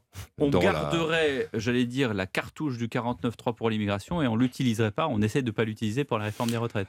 Je, enfin, ce qui, ce qui, explique un peu le calcul maintenant d'Elisabeth Borne. ce qui me semblerait logique et ce que, me semble dire la mm. Première ministre aujourd'hui, mm. oui, mm. c'est qu'en effet, il faut à tout prix éviter le 49.3 sur les retraites parce que là, pour le coup, Là, on parle du Parlement. Je pense mm. que par ailleurs, dans l'opinion, mm. euh, le, sentiment serait, serait terrible. Le sentiment ouais, mais est-ce que le sentiment n'est pas déjà fait? Est-ce que le sentiment chez les Français n'est pas déjà fait 49-3 ou pas? Les sondages montrent que ça a cristallisé. Voilà. C'est une réalité. Le, bah, le, le 49-3 est une manière de court-circuiter le débat parlementaire. Euh, on, mm. s'interrogeait tout à l'heure sur son utilité. Ben oui, ne serait-ce que symboliquement, un débat parlementaire qui n'existe pas parce qu'il y a finalement cette possibilité d'imposer de, un texte est quelque chose qui choque. Nous sommes un pays profondément démocratique. Alors, moi, je suis convaincu qu'il n'y aura pas de 49-3 sur le terrain des retraites à cause du 47.1, on l'évoquait tout à l'heure, mm. parce que le 47.1 est une formule méconnue, mais qui permet si le Sénat vote le texte, et, vous disiez, Pierre, tout à l'heure, à juste titre, que le président Fabius mmh. voulait qu'il y ait un vote en première lecture à l'Assemblée nationale. Oui. Ah oui, mais il y aurait déjà, par définition, dans la formule du 47 un vote en première lecture, parce qu'on utilise, parce qu'on utilise, euh, parce qu'il est utilisé à contre nature en fait, ce 47.1 normalement qui est euh, utilisé pour d'autres textes. Euh, majoritairement budgétaire. Bah, ça, vraiment, euh, ça pose un autre problème. Bah oui, mais, oui, mais, d'une certaine manière, le PLFRSS aussi est utilisé à contre, à contre nature. Bah, oui, oui, bien sûr. Ça fait partie du, sûr, tout ce process euh, parlementaire est très particulier. Et, qui était extrêmement mmh. euh, virulement mmh. critiqué, notamment par Marine Le Pen, qui, qui disait qu'on n'utilisait pas mmh. ni le PLFSS, ni, ni cette procédure constitutionnelle pour, pour faire accélérer la réforme des retraites. Alors, permettez au modeste juriste que je suis de, de vous dire que tout ce qui n'est pas interdit est Xavier, on va avoir, on va avoir 4 sur 20, je crois. Et, que l'on ne se situe pas dans ces condamnations morales consistant à dire le PLFSS, c'est pas bien, hmm. le 47.1, c'est pas bien, mais ce bah. sont des articles, ce sont des phénomènes juridiques, et le 47.1 est un, est un article de la Constitution. D'accord, et est-ce que c'est écrit quelque part, euh, dans un texte de loi, que ça doit euh, correspondre à certains types de textes, ou est-ce qu'on peut l'utiliser pour, pour tout type de texte parlementaire? écoutez, je, je, à ma connaissance, ah, bah je ne vois pas. Je lui pose une colle. bah oui, oui, oui. votre consoeur en a posé une à Elisabeth Borne aussi. Bon, mais je, je ne vois pas qu'il y ait dans le 47.1 une restriction visant une nature de texte ou de débat. Donc euh, se posera le problème de la constitutionnalité. Peut-être. Peut-être pas, Sans doute pas. si l'on restitue cette majorité hmm. et qu'il y a bien un vote en première instance, hmm. comme semble-t-il, les sages du Palais Royal le souhaitent. Bon, il me reste une minute pour évoquer le dégommage en règle du ballon chinois. Le Pentagone a finalement euh, donné l'ordre sur, euh, bien sûr, l'ordre de Joe Biden de supprimer. Euh, est-ce qu'on doit, en quelques secondes, Jean-Xavier Arnaud, vous qui vous intéressez aussi à la politique internationale, craindre une grosse réaction de Pékin? C'est pas la tendance dans ce qu'on a vu. Pékin était plutôt embarrassé de, cette affaire pour l'instant, donc je, ne pense pas que leur volonté soit d'aller dans l'escalade sur le sujet. Les Américains, en revanche, vont l'utiliser. Jean-Yves Le Borgne. Bah, si nous arrêtions demain un espion étranger sur le sol français mmh. et que le pays auquel appartient cet espion se scandalisait, c'est moi qui serais scandalisé. Eh ben, c'est une bonne euh, façon de répondre en quelques secondes. Merci Maître Leborn, merci à vous Jean-Xavier Arnaud. 18h57, dans quelques instants vous avez le rendez-vous avec le journal de, de 19h et juste après, à 18h15, je reçois la désormais romancière Constance Debré. Constance Debré qui était avocate avant d'être romancière. Oui, mais son roman, Offense, est une forme de procès au bien et au mal. C'est très intéressant, on va en parler avec elle. Et puis à 19h30 dans Panorama, nous nous, nous intéresserons au mauvais goût qui est mis en lumière par le dictionnaire amoureux du mauvais goût de Nicolas Destiendorf. Alors oui, le mauvais goût, c'est subjectif, mais quand même. Alors on va en parler, c'est une bonne matière à débat. A tout de suite pour le journal de 19h. Europe Soir Weekend, Pierre de Villeneuve vous informe sur Europe 1. beaucoup de littérature très différente à suivre dans la deuxième heure. Offense, le dernier roman de Constance Debré chez Flammarion, et le Dictionnaire amoureux du mauvais goût chez Plon, signé Nicolas Destiendorf, qui aura lieu euh, tout à l'heure à 19h30, qui donnera lieu à un débat. Mais tout cela, c'est après le journal. Bonsoir, Elam Medjahed. Bonsoir Pierre, bonsoir à tous. 19h sur Europe 1. Et la une de votre journal, d'abord l'hommage de toute une ville à Lucas dans les Vosges. Plus de 500 personnes ont marché cet après-midi à Épinal à la mémoire de ce jeune garçon de 13 ans qui s'est suicidé début janvier. Lucas a mis fin à ses jours victime de harcèlement scolaire et d'homophobie. Reportage à suivre en début de ce journal. On est à la veille de l'ouverture des débats sur la réforme des retraites devant l'Assemblée nationale et la Première ministre annonce aujourd'hui que les personnes ayant commencé à travailler entre 20 et 21 ans pourront partir à la retraite à 63 ans. Interview d'Elisabeth Borne dans le JDD qui fait réagir, mais la rue reste mobilisée. Place au sport également avec les mondiaux de ski alpin qui démarrent demain à Courchevel, Méribel en Savoie. Et puis on parlera de la Ligue 1 de football, suite et fin de la 22e journée. La tendance météo, Valérie Darmon. Beau et froid partout, sauf en Méditerranée, pluvieuse en ce début de semaine surtout. Et c'est le retour des gelées généralisées en matinée. Météo complète en fin de journal. Et d'abord, cette marche blanche dans les Vosges en souvenir de Lucas. Il y a un mois, le jeune de 13 ans mettait fin à ses jours. Dans une lettre d'au revoir, Lucas exprimait sa souffrance, victime de harcèlement scolaire et d'homophobie. Aujourd'hui, plus de 500 personnes se sont retrouvées à Épinal pour un dernier hommage. Une date très symbolique en cette journée nationale de prévention contre le suicide. La correspondante d'Europe 1, Tatiana Gezelman, s'est rendue à cette marche. Vêtus de pulls et de manteaux blancs, plus de 500 personnes défilent silencieusement dans les rues d'Épinal. Un bouquet de roses multicolores à la main, Patrick a fait le chemin depuis Besançon. Je suis enseignant à la retraite, je suis homosexuel aussi, et ça m'a beaucoup touché. Comme lui, beaucoup d'anonymes sont venus soutenir la famille et dire stop au harcèlement scolaire qui touche un enfant sur dix, à l'image d'Alicia. Je travaille avec les enfants, donc je peux côtoyer le harcèlement qui commence très jeune, et je pense que c'est essentiel que tout le monde se tienne la main et tout le monde essaie de lutter contre ça. Au bout d'une demi-heure de marche, la mère de Lucas prend la parole, les larmes aux yeux. Mon bébé, tu resteras à jamais dans mon cœur. Tu es dans mes pensées à chaque instant qui passe. Le temps s'est arrêté, mon monde s'est écroulé à la minute où j'ai su que tu étais parti. Tu seras tout jamais mon étoile, je t'aime et je, et je t'aimerai jusqu'à ce que nous nous retrouvions. Et comme dernier hommage, le club de danse dont faisait partie l'adolescent enchaîne quelques démonstrations, notamment sur la musique très symbolique d'Eddie de Preto, Kid. Épinal, Tatiana Geiselman, Europe. L'actualité, c'est aussi cette euh, semaine cruciale qui s'annonce pour la réforme des retraites avec dès, demain le début des débats. Des discussions sur ce projet devant l'Assemblée nationale. Le lendemain, place à la colère de la rue avec une nouvelle mobilisation à l'appel de nombreux syndicats. Aujourd'hui, Elisabeth Borne affirme être ouverte à certaines modifications du texte.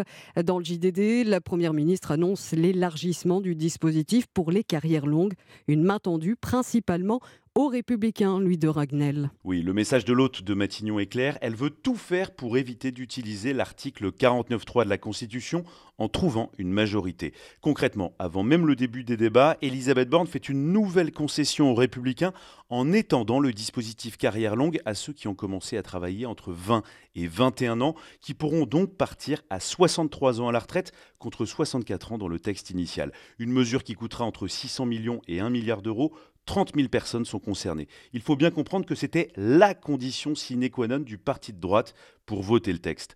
Autre assouplissement de la Première ministre, un point d'étape à mi-parcours de la réforme en 2027. La demande venait principalement du Modem, allié d'Emmanuel Macron. Eh bien, pas d'objection particulière de la Première ministre qui explique dans le même temps que la présidentielle de 2027 et les législatives qui s'en suivront seront une forme de clause de revoyure.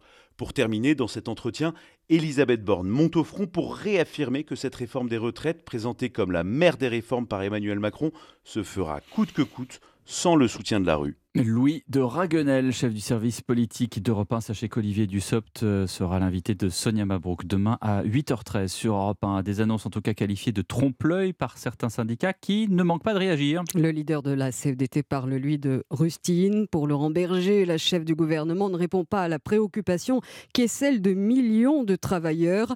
La CFDT qui appelle une nouvelle fois à une mobilisation massive mardi et samedi partout en France pour faire reculer l'exécutif, malgré les deux dernières manifestations le gouvernement semble bel et bien déterminé à aller jusqu'au bout. La réaction de Dominique Corona, secrétaire général adjoint de l'UNSA. Il fait semblant d'aller au bout. C'est-à-dire qu'il essaie de dire aux Français n'allez pas dans la rue parce que j'irai au bout. Je ne bougerai pas. Résignez-vous. Ben, les Français se résigneront pas. Donc de toute façon, ça laissera des traces indélébiles. Et donc, il faut que là encore, ces traces indélébiles, vous savez, les Français, c'est éruptif. Hein la France, on ne peut jamais savoir ce qui peut se passer. 2 millions dès la première manifestation, ça s'est jamais vu.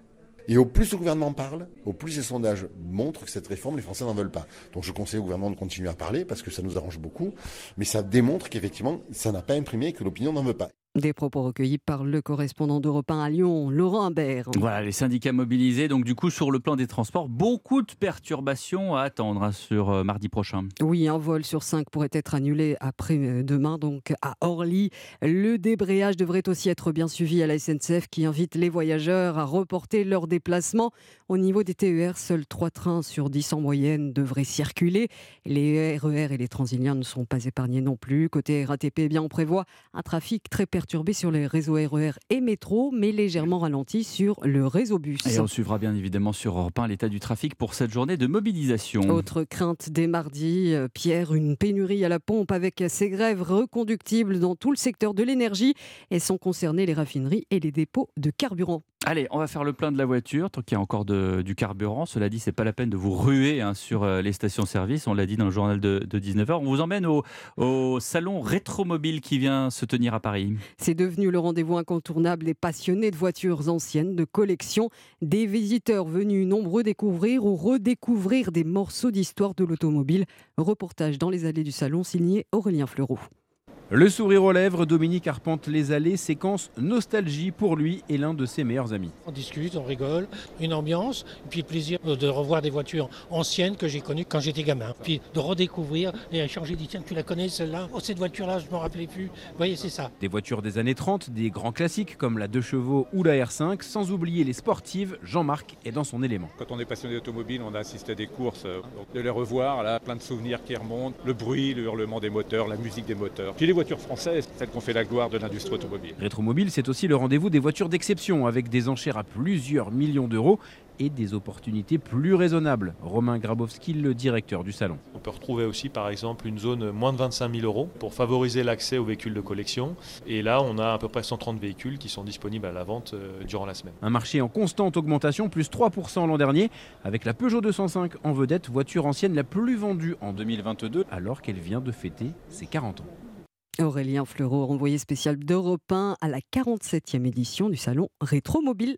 19h08, on marque une pause sur Europe 1 et juste après l'affaire du ballon espion chinois qui finalement a été abattu par euh, Washington qui ne cesse d'attiser les tensions entre Pékin et les États-Unis et puis euh, les sports avec notamment les mondiaux de ski, le rugby et la Ligue 1 de football. À tout de suite. Europe Soir Weekend. Pierre de Villeneuve. La suite du journal sur Europe 1 avec Elam Medjed. On se rend maintenant en Chine où les autorités haussent le ton dans l'affaire du ballon abattu au-dessus des États-Unis. Bien hier, l'engin qualifié d'espion par le Pentagone a été détruit par des chasseurs F-22 américains. Une action qui ne plaît pas à la Chine, qui réagit vivement aujourd'hui. Le point avec le correspondant d'Europe 1 à Pékin, Sébastien Lebelzik. Oui, après les excuses, la colère et maintenant les menaces. Pékin a publié ce matin un communiqué dans lequel les autorités chinoises expriment, je cite, leur fort mécontentement et protestent contre l'utilisation de la force par les États-Unis. Elles se disent même prêtes à répliquer, faisant craindre une escalade des tensions déjà très vives hein, entre la Chine et les États-Unis. Ce ballon qui a mis le feu aux poudres a donc été abattu au-dessus des côtes de Caroline du Sud dans l'espace aérien américain et les États-Unis espèrent récupérer des capteurs afin de déterminer si oui ou non il s'agit d'un ballon espion ou comme le prétend toujours la Chine, d'un ballon d'études météo.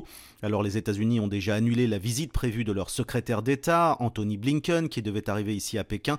Et la presse ce matin ici en Chine accuse les États-Unis d'avoir en fait monté cette affaire en épingle pour déstabiliser la Chine et même pour la diffamer. C'est ce que l'on dit ici, affirmant que les États-Unis ne font rien pour créer un climat favorable au dialogue entre les deux grandes puissances. Pékin, Sébastien Lebelzik, Europe 1. Et un autre ballon de surveillance chinois a été repéré ces derniers jours au-dessus de la Colombie. L'armée de l'air précise que l'engin a quitté l'espace aérien, donc national. Dans le reste de l'actualité internationale, Berlin dit avoir des centaines de preuves de crimes de guerre en Ukraine. Annonce ce matin du procureur général d'Allemagne. Il demande un effort international pour traduire les responsables en justice. Et Berlin dit avoir en sa possession des éléments montrant clairement des massacres de masse commises par les forces russes à Boutcha notamment. Sur le front des combats dans l'est de l'Ukraine, des affrontements violents se déroulent en ce moment à Barmout, ville où Moscou et Kiev parlent de lourdes pertes dans leur rang militaire depuis plusieurs mois. En parallèle, l'Ukraine doit faire face à un autre défi, la lutte contre la corruption. En bref, la disparition de l'ex-président du Pakistan à l'âge de 79 ans à Dubaï.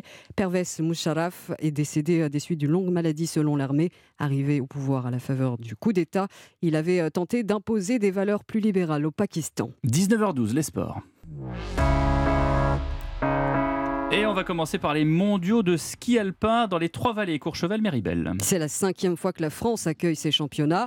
150 000 spectateurs sont attendus pendant 10 jours, pas moins de 600 skieurs venus du quatre coins de la planète. Les mondiaux débutent demain en Savoie avec dès ce soir la cérémonie d'ouverture. Cyril de la Morinerie, bonsoir. Oui, bonsoir à tous. Alors vous êtes l'envoyé spécial d'Europe 1 à Courchevel. Alors comment, quelle est l'ambiance en ce moment sur place? Ambiance glaciale.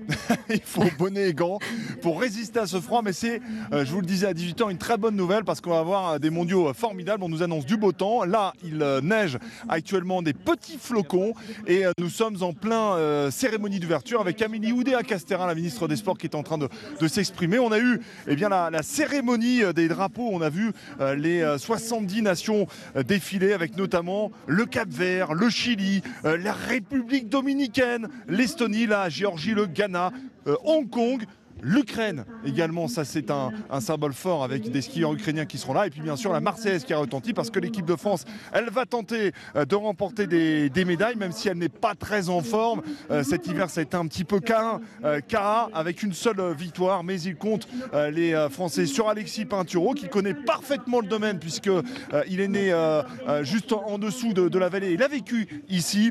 Et puis Tessa Worley, bien sûr, qui disputera ses derniers mondiaux. donc une très très belle ambiance ce soir pour euh, ces, mondiaux de, ski alpin. Euh, c'est vraiment une très belle récompense pour tout le ski français. On rappelle qu'on a des domaines extraordinaires dans, les Alpes. Et ici, le domaine des Trois-Vallées, Pierre Domino, que vous connaissez parfaitement, 600 km de piste. Bah écoutez, en tout cas, euh, on, essaie, on va essayer de, chausser les skis parce que c'est quand même ah bah exceptionnel ce domaine. On va le dire à Jean-François Pérez, il va être content. Cyril de la Morinerie, donc envoyé spécial d'Europe 1 pour ces championnats du monde de ski alpin. Coup d'envoi demain donc et jusqu'au 19 février à Courchevel, Méribel. Agenda chargé ce dimanche aussi euh, avec le tournoi destination de rugby. Le 15 de France s'est imposé dans la douleur cet après-midi en Italie. Score final 29 à 24 pour les Bleus. avec un prochain match contre l'Irlande. Et l'Irlande, c'est autre chose. Le football à présent, suite et fin de la 22e journée de Ligue 1. Monaco s'est imposé 2-0 face à Clermont cet après-midi. Même score pour Nantes face à Ajaccio. Match nul 0 partout entre Serres et Reims, puis entre Lorient et Angers. Enfin, Strasbourg remporte son match face à Montpellier. L'affiche ce soir, c'est Marseille-Nice à 20h45. À vivre, bien sûr, en direct et en intégralité dans Europe 1 Sport. Le derby de la Méditerranée entre deux équipes en forme, notamment l'OM, dauphin du PSG, invaincu depuis 10 matchs. Bonsoir Jean-François Pérez. Bonsoir à tous. Alors vous êtes à Marseille pour ce match après le match nul de Brest face à Lens en fin d'après-midi. Et eh bien Marseille a l'occasion de réaliser la bonne opération de ce week-end en cas de victoire, ah Jean-François. C'est clair, si jamais l'OM gagne ce soir dans une ambiance qui est déjà chaude, hein, vous attendez les spectateurs qui, euh, qui arrivent ici au stade Vélodrome, il fait frais, mais euh, c'est une grande soirée de foot qui s'annonce. En effet, le, match nul de Lens qui n'arrive plus à, gagner. Et du coup, si l'OM bat Nice euh, ce soir, eh bien l'OM comptera 3 points d'avance à la deuxième place de, Ligue 1, juste derrière le Paris Saint-Germain. Mais attention, ce n'est pas fait parce que si l'OM est en forme et, reste sur cette série de, 10 matchs sans défaite, l'OGC Nice va beaucoup mieux depuis que Lucien Favre, son entraîneur suisse, a été remplacé par Didier Digard, qui était l'entraîneur de la réserve niçoise, ancien joueur du club, très aimé de tout l'effectif, qui possède la, fibre niçoise. Et depuis, bien Nice ne perd plus et c'est une équipe niçoise qui a gagné à Lens d'ailleurs hein, il y a quelques jours, euh, qui se présente ce soir sur la pelouse du stade Vélodrome. Plus de 65 000 spectateurs. On va peut-être battre un record d'affluence. Et les nouvelles recrues euh, qui euh, seront sur le terrain après le mercato d'hiver. Mofi qui a failli venir à l'OM, le Nigérian de Lorient, qui va jouer pour Nice son premier match. Vitinha, le joueur le plus cher de l'histoire de l'OM, plus de 30 millions d'euros, le portugais qui arrive de Braga. Et également Unai, Asdin Unai, le milieu de terrain marocain qui avait fait fort avec sa sélection marocaine en Coupe du Monde, demi-finaliste, et qui va lui aussi euh, découvrir le stade Vélodrome ce soir, le coup d'envoi 20h45. Merci Jean-François Pérez en direct de Marseille, en spécial euh, d'Europe 1 OM Nice, match à suivre en intégralité dans Europe 1 Sport. Bonsoir Lionel Bonsoir Pierre de En effet, nous suivons ce match, le coup d'envoi à 20h45. Jean-François l'a dit, les thématiques juste avant pour préparer cette rencontre. Dimitri Payet sera titulaire, ça a été annoncé par Igor Tudor, l'entraîneur, il y a trois jours. C'est très rare, il est de moins en moins titulaire. C'est un joueur qui a du caractère, du tempérament et qui a un sacré CV. Mais euh, l'entraîneur a décidé de le faire jouer pour le récompenser parce qu'il s'entraîne bien et qu'il a le niveau. Donc c'est intéressant, on vérifiera s'il tient promesse. Et puis focus ce soir sur un autre très grand match. C'est en Italie que ça se passe, entre les deux Milan, entre l'Inter Milan et le Milan AC. On fera l'historique de ces grands matchs, même si aujourd'hui ce ne sont plus les places fortes du football européen. Elles jouent les places européennes néanmoins dans leur championnat en Serie A, dans le même stade, San Siro ou Giuseppe Meazza, qu'on soit du Milan ou qu'on soit de l'Inter, en fonction euh, des, des, deux clubs, soit on joue à San Siro, soit on joue à Giuseppe Meazza. Ce soir, ce sera Giuseppe Meazza, puisque c'est l'Inter qui reçoit l'AC Milan. On fera tout l'historique. Et on se déteste entre les deux clubs? On se déteste, mais de, père en fils ah et de mère en fille. c'est une horreur. C'est une horreur. Une horreur. merci Lionel Rosso, merci Elam Medjed pour le journal de 19h. La météo Valérie Darmon. Comment se présente notre ciel de la semaine prochaine? Alors côté ciel demain, plutôt mieux, mais côté température, glacé. Après la dissipation des nuages bas, le vent de nord-est se lève et chasse donc les nuages, mais fait chuter notre mercure. Il pleut uniquement sur les bords de la Méditerranée et il neige des 600 mètres sur les Pyrénées-Orientales, les Vosges, le Jura et les Alpes. Mardi, mercredi, jeudi, vendredi, c'est simple. Le froid soleil d'hiver s'impose sur les trois quarts du pays. Du bassin aquitain au sud de Rhône-Alpes, les nuages sont un petit peu plus nombreux, avec des pluies marquées toujours en roussillon et de la neige des 600 mètres d'altitude. Les gelées sont donc généralisées. Météo France attend moins 5 à 0 degrés du nord au sud le matin, 2 à 9 de l'Alsace au Pays Basque, jusqu'à 11 en bord de Méditerranée. On va donc se situer 2 à 4 degrés sous les normales de saison aussi du côté des maximales. Merci Valérie Darmon, 19h18. De la littérature à présent jusqu'à 20h, avec d'abord une forme d'interrogation sur le bien et le mal. Vous allez voir, euh, ce roman est extrêmement profond, il m'a beaucoup plu. Et puis le mauvais goût, mis à nu par l'ami Nicolas Destiendorf, c'est tout à l'heure dans Panorama à 19h30. À tout de suite. Europe Soir Weekend, Pierre de Villeneuve. De la littérature, comme promis en ce dimanche soir. Bonsoir Constance Debré. Bonsoir. Merci d'être avec nous euh, sur Europe 1. Vous publiez Offense au pluriel chez Flammarion. C'est euh, votre sixième ouvrage et votre quatrième roman. Avant d'être écrivaine, vous étiez avocate et c'est important car ce livre, il commence par un meurtre et se termine par un procès. Ce livre est un réquisitoire, celui d'un narrateur invisible contre la société française. Euh, un appel à s'interroger, ce qui est au plus profond de nous, c'est-à-dire le bien et le mal, contrairement à ce qui est écrit, à ce qui est acquis, j'ai l'impression. Vous froncez les sourcils. Oui, je ne pense pas que ce soit un. Euh, d'abord, je ne pense pas que ce soit un réquisitoire, et si c'en est un, sans doute pas contre la société française. Non, mais c'est une interrogation sur le bien et le mal. Finalement, il y a une chose qui est terrible, qui est commise au, au début du, du, roman, et après, votre digression sur euh, une cent cinquantaine de pages, c'est de savoir si finalement euh, ce qui, ce qui s'est produit était, était totalement accablant pour celui qui l'a commis. Euh, et en tout cas, quels sont le, le, en, quoi, en, quoi chaque, en quoi chacun d'entre nous est responsable pour, pour tous? Je crois que c'était c'était une phrase des frères Karamazov sur laquelle je suis retombée pendant les vacances de Noël pour euh, rien vous cacher, qui disait. Euh, c'est bien de relire des gros livres comme ça pendant les vacances formidable, de Noël. Euh, surtout, surtout Dostoevsky. Donc chacun de nous est coupable devant tous pour tout. Et, Chacun de nous est coupable de l'autre, d'une certaine manière. on, est, on est coupable. C'est ça qui fait, je crois, euh, qui fait euh, l'humanité. C'est-à-dire qu'on est, euh, on est, on est coupable pour tous les hommes. Et, euh, et moi, j'ai repris finalement euh, le, le- le- le- le- la forme assez, assez classique du. Voilà, c'est la figure du meurtrier. Euh, dans un qu'on trouve évidemment chez Dostoevsky ou même euh, chez Camus euh, pour citer des livres qu'on a à peu près tous lus euh, et que j'ai- placé dans un, un cadre contemporain. Et, euh, et oui, c'est une. euh, c'est un, véhicule et une, une figure de la littérature, mais c'est aussi évidemment une réalité. Mhm. Ce sont les deux à la fois. C'est à la fois quelque chose de symbolique et d'universel et, aussi euh, réalité. Vous parlez du cadre, on entre avec vous dans l'univers du sordide, un sordide que vous aviez déjà dépeint d'une certaine manière dans votre précédent livre. Ce sordide, malheureusement, c'est le sordide qu'on cache et qu'on ne veut pas voir. C'est le sordide de la pauvreté. Le mobile du meurtre, c'est l'argent, mais quel argent? De combien parle-t-on? Nous sommes loin des, des casses de banque de l'affaire Thomas Crown, téléguidée par un Steve McQueen fumant le cigare et conduisant sa Rolls vers bouteille sur une musique de Michel Legrand. Tout sauf, nous sommes dans un HLM, un appartement aussi vétuste que sa locataire, une vieille hargneuse que personne n'aime parce qu'elle est hargneuse, mais on devinera par la suite qu'elle avait du cœur, cette vieille hargneuse. La vieille n'avait qu'un trésor, son alliance et une paire de boucles d'oreilles, mais même ça, ça attise la convoitise, celle d'un jeune paumé, comme il y en a beaucoup. Première évidence, pas si évidente que cela, vous mettez le niveau bas, très très bas, tout en bas de la pauvreté. À un moment donné, vous dites, pour lui, 3000 euros, c'est comme un million. Ça fait du bien, Constance Debré, de rappeler ça, de rappeler cette France-là qui existe, qui sommeille et qui a peur et qui est en colère. Oh, je- J'en sais rien. euh, euh, euh, c'est- juste, euh, je sais pas si c'est euh, si c'est sordide. C'est euh, euh, simplement la question de savoir. euh, euh, il suffit d'aller dans les tribunaux en fait et de, voir euh, qui juge et qui est jugé. Euh, et ça, c'est pas, euh, c'est pas une, un, un- comment dire, un, présupposé euh, politique que de réalité. placer les choses. C'est une réalité. une réalité. Et ensuite de se demander pourquoi ceux qui commettent ce type de transgression les commettent, et certainement pas, à mon avis, parce que Voilà, c'est un meurtre, c'est plus qu'une transgression. c'est la transgression. Euh, et, euh, et certainement pas parce que euh, je, je ne crois pas qu'un homme soit plus près du bien et du mal. Voilà, c'est ça. Je crois pas. Je crois pas que. Nous y sommes. Oui.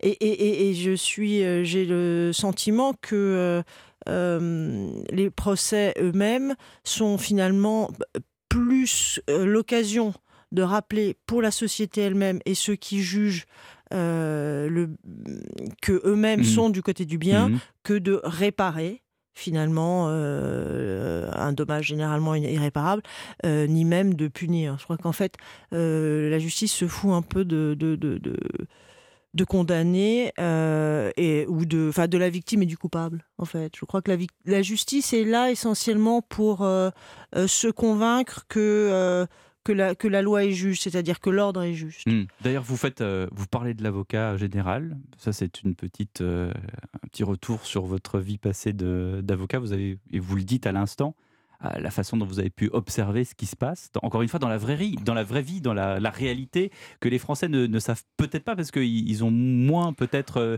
euh, comment dirais-je, euh, été dans les prétoires que vous. Vous dites de l'avocat général, un type qui aura de l'argent tous les mois parce qu'il aura donné trois bonnes réponses à des professeurs. C'est un peu ingrat, non? Mais euh, c'est simplement une réalité, c'est-à-dire que ceux qui jugent, euh, par définition, par, euh, par le, mode de sélection des juges, ce qui n'est pas le cas des jurés. C'est pour ça que les jurés, c'était, à mon avis, une très bonne, une très bonne chose.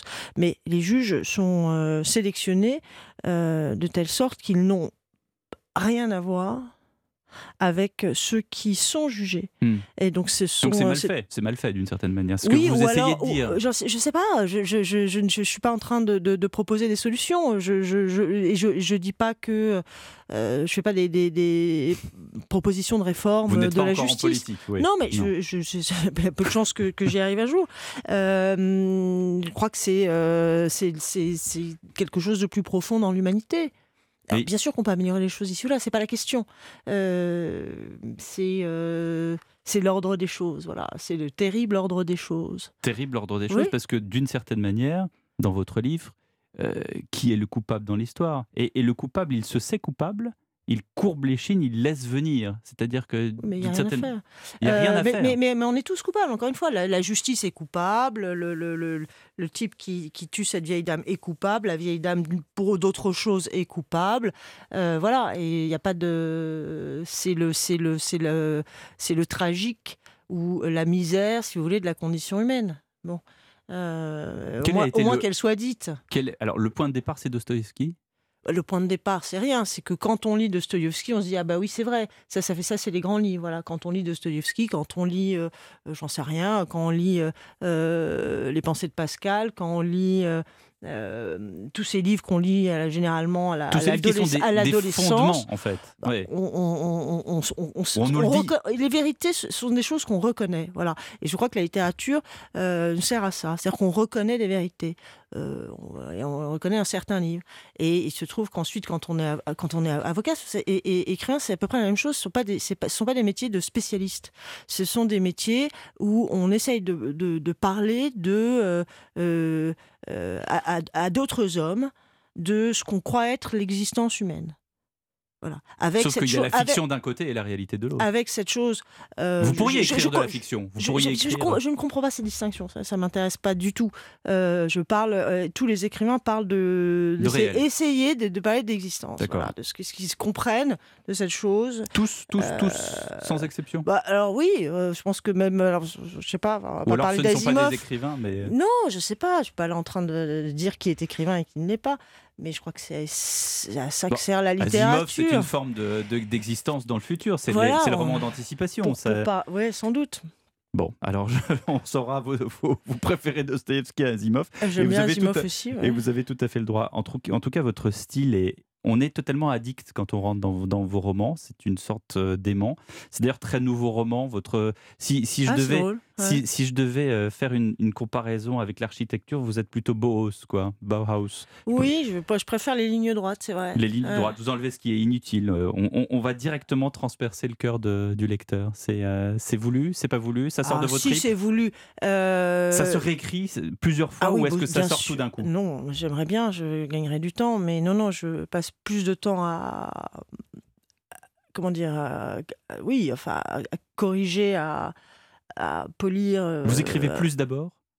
de- le, le- enfin, le, le texte lui-même vient assez vite. Après, je le retravaille euh, pour qu'il euh, tombe comme il, je souhaite qu'il tombe. Enfin, euh, bon, oui, c'est Oui, plus de travail de réécriture ou d'édition. Oui, c'est ça, ça doit tomber. En fait, vous, vous affûtez des couteaux, vous savez, ces couteaux japonais en céramique, où Ah on oui. n'a aucune chance de ne pas se couper en fait avec. Vous voyez? C'est ça un peu votre écriture Non, mais le- oui, mais je sûr que vous écrivez avec un stylo? Non, mais je- c'est, c'est- le, le but, c'est pas de, c'est pas de d'être euh, tranchant, c'est d'être précis. Voilà, c'est d'être précis. euh, Ça marche aussi. Avec effectivement, si vous voulez reprendre le, le- le- le- l'esthétique de- des lignes droites de l'architecture, c'est celle qui me que j'aime parce qu'elle est, me paraît plus contemporaine, tout simplement. Euh, et puis encore une fois, euh, j'aime aussi le le style, euh, je dirais à la fois des moralistes français du XVIIe, moi j'aime cette chose-là, ou, euh, euh, ou même de, des, des rédacteurs euh, des codes napoléoniens. Mais comme ça, c'est très réussi. Merci beaucoup, Constance Debré, d'être venue témoigner, puisque je reprends un terme juridique, témoigner de votre roman Offense chez Flammarion. Dans un instant, un autre livre sur ma table, le Dictionnaire amoureux du mauvais goût de Nicolas Destiendorf. Mais au fait, le mauvais goût, c'est quoi?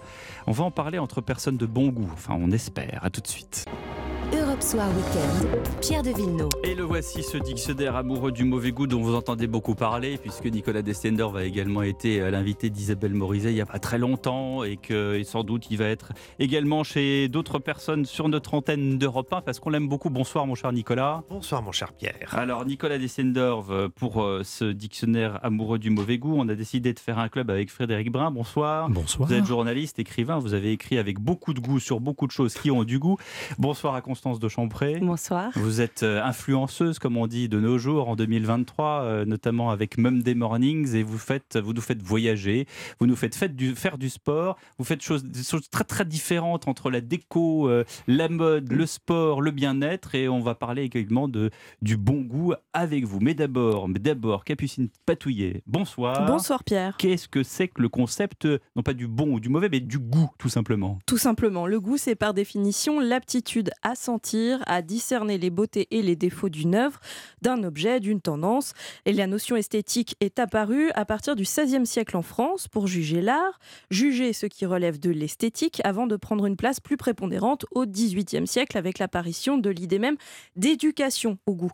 Voltaire parle alors dans l'encyclopédie d'un sentiment des beautés et des défauts dans les arts, et rien de moins que l'avantage de découvrir avec finesse et avec promptitude la mesure du plaisir que chaque chose doit donner aux hommes.